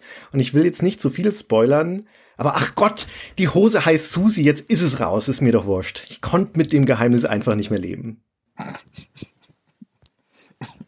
Ähm, Fertigspieler 1 so sollte der richtungweisende erotische Games-Lyrikband von Chris Matthäus heißen. Aber er wurde es dann nicht. Also fertig. Und noch heute wartet eine kleine Fangemeinde in der Oberpfalz auf das Werk und kämpft in Internetforen gegen die ausländischen Plagiate, die den Markt für Gamer-Literatur beherrschen. Chris Matthäus, gefangen in seiner Schaffenskrise, sucht aber immer noch nach einem Reimwort auf Joystick. Ein wirklich gewaltiges, um nicht zu sagen gewalttätiges Werk ist der druckfrische Bildband von Mark Leube mit dem Titel Meine Faust ist was fürs Auge.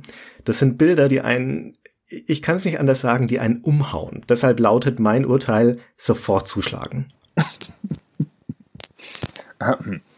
Christian Schmidt sitzt daheim und wartet auf den Anruf des Nobelpreiskomitees, seit sein sensationeller Debütroman Auf der Hühnengriese erschienen ist und sich 2,7 Millionen Mal allein in Österreich verkauft hat. Leider hat das Komitee irgendeinen so Typen aus Nürnberg eingeflogen, der den Preis grinsend entgegengenommen und irgendwas von Fallhöhe in der Dankesrede gesagt hat. Willst du sagen, dass es noch einen anderen Christian Schmidt da draußen gibt? Scheint so, Der ha? uns bei Patreon unterstützt, das ja sensationell. Christian, Toll, ich hab dich sehr lieb. Aber kommen wir zum vielleicht anspruchsvollsten Werk dieses Winters. Das heißt, ich habe kein Buch geschrieben. Der Autor Andreas Auerbach schwört darin Stein und Bein, dass er noch nie ein Buch verfasst hat und das auch niemals im Leben vorhat. Und er braucht immerhin 1234 Seiten dafür.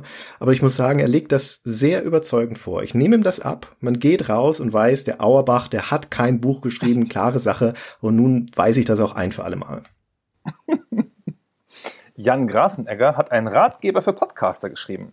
Er heißt, wie ich das Equipment so einstelle, dass nichts schief geht. Leider wurde in Karlsruhe kein Exemplar verkauft. ja, das kann ich bestätigen. Niklas Dorndorf, der hat eine Fotografiensammlung vorgelegt, die heißt Kiel von seiner schönen Seite.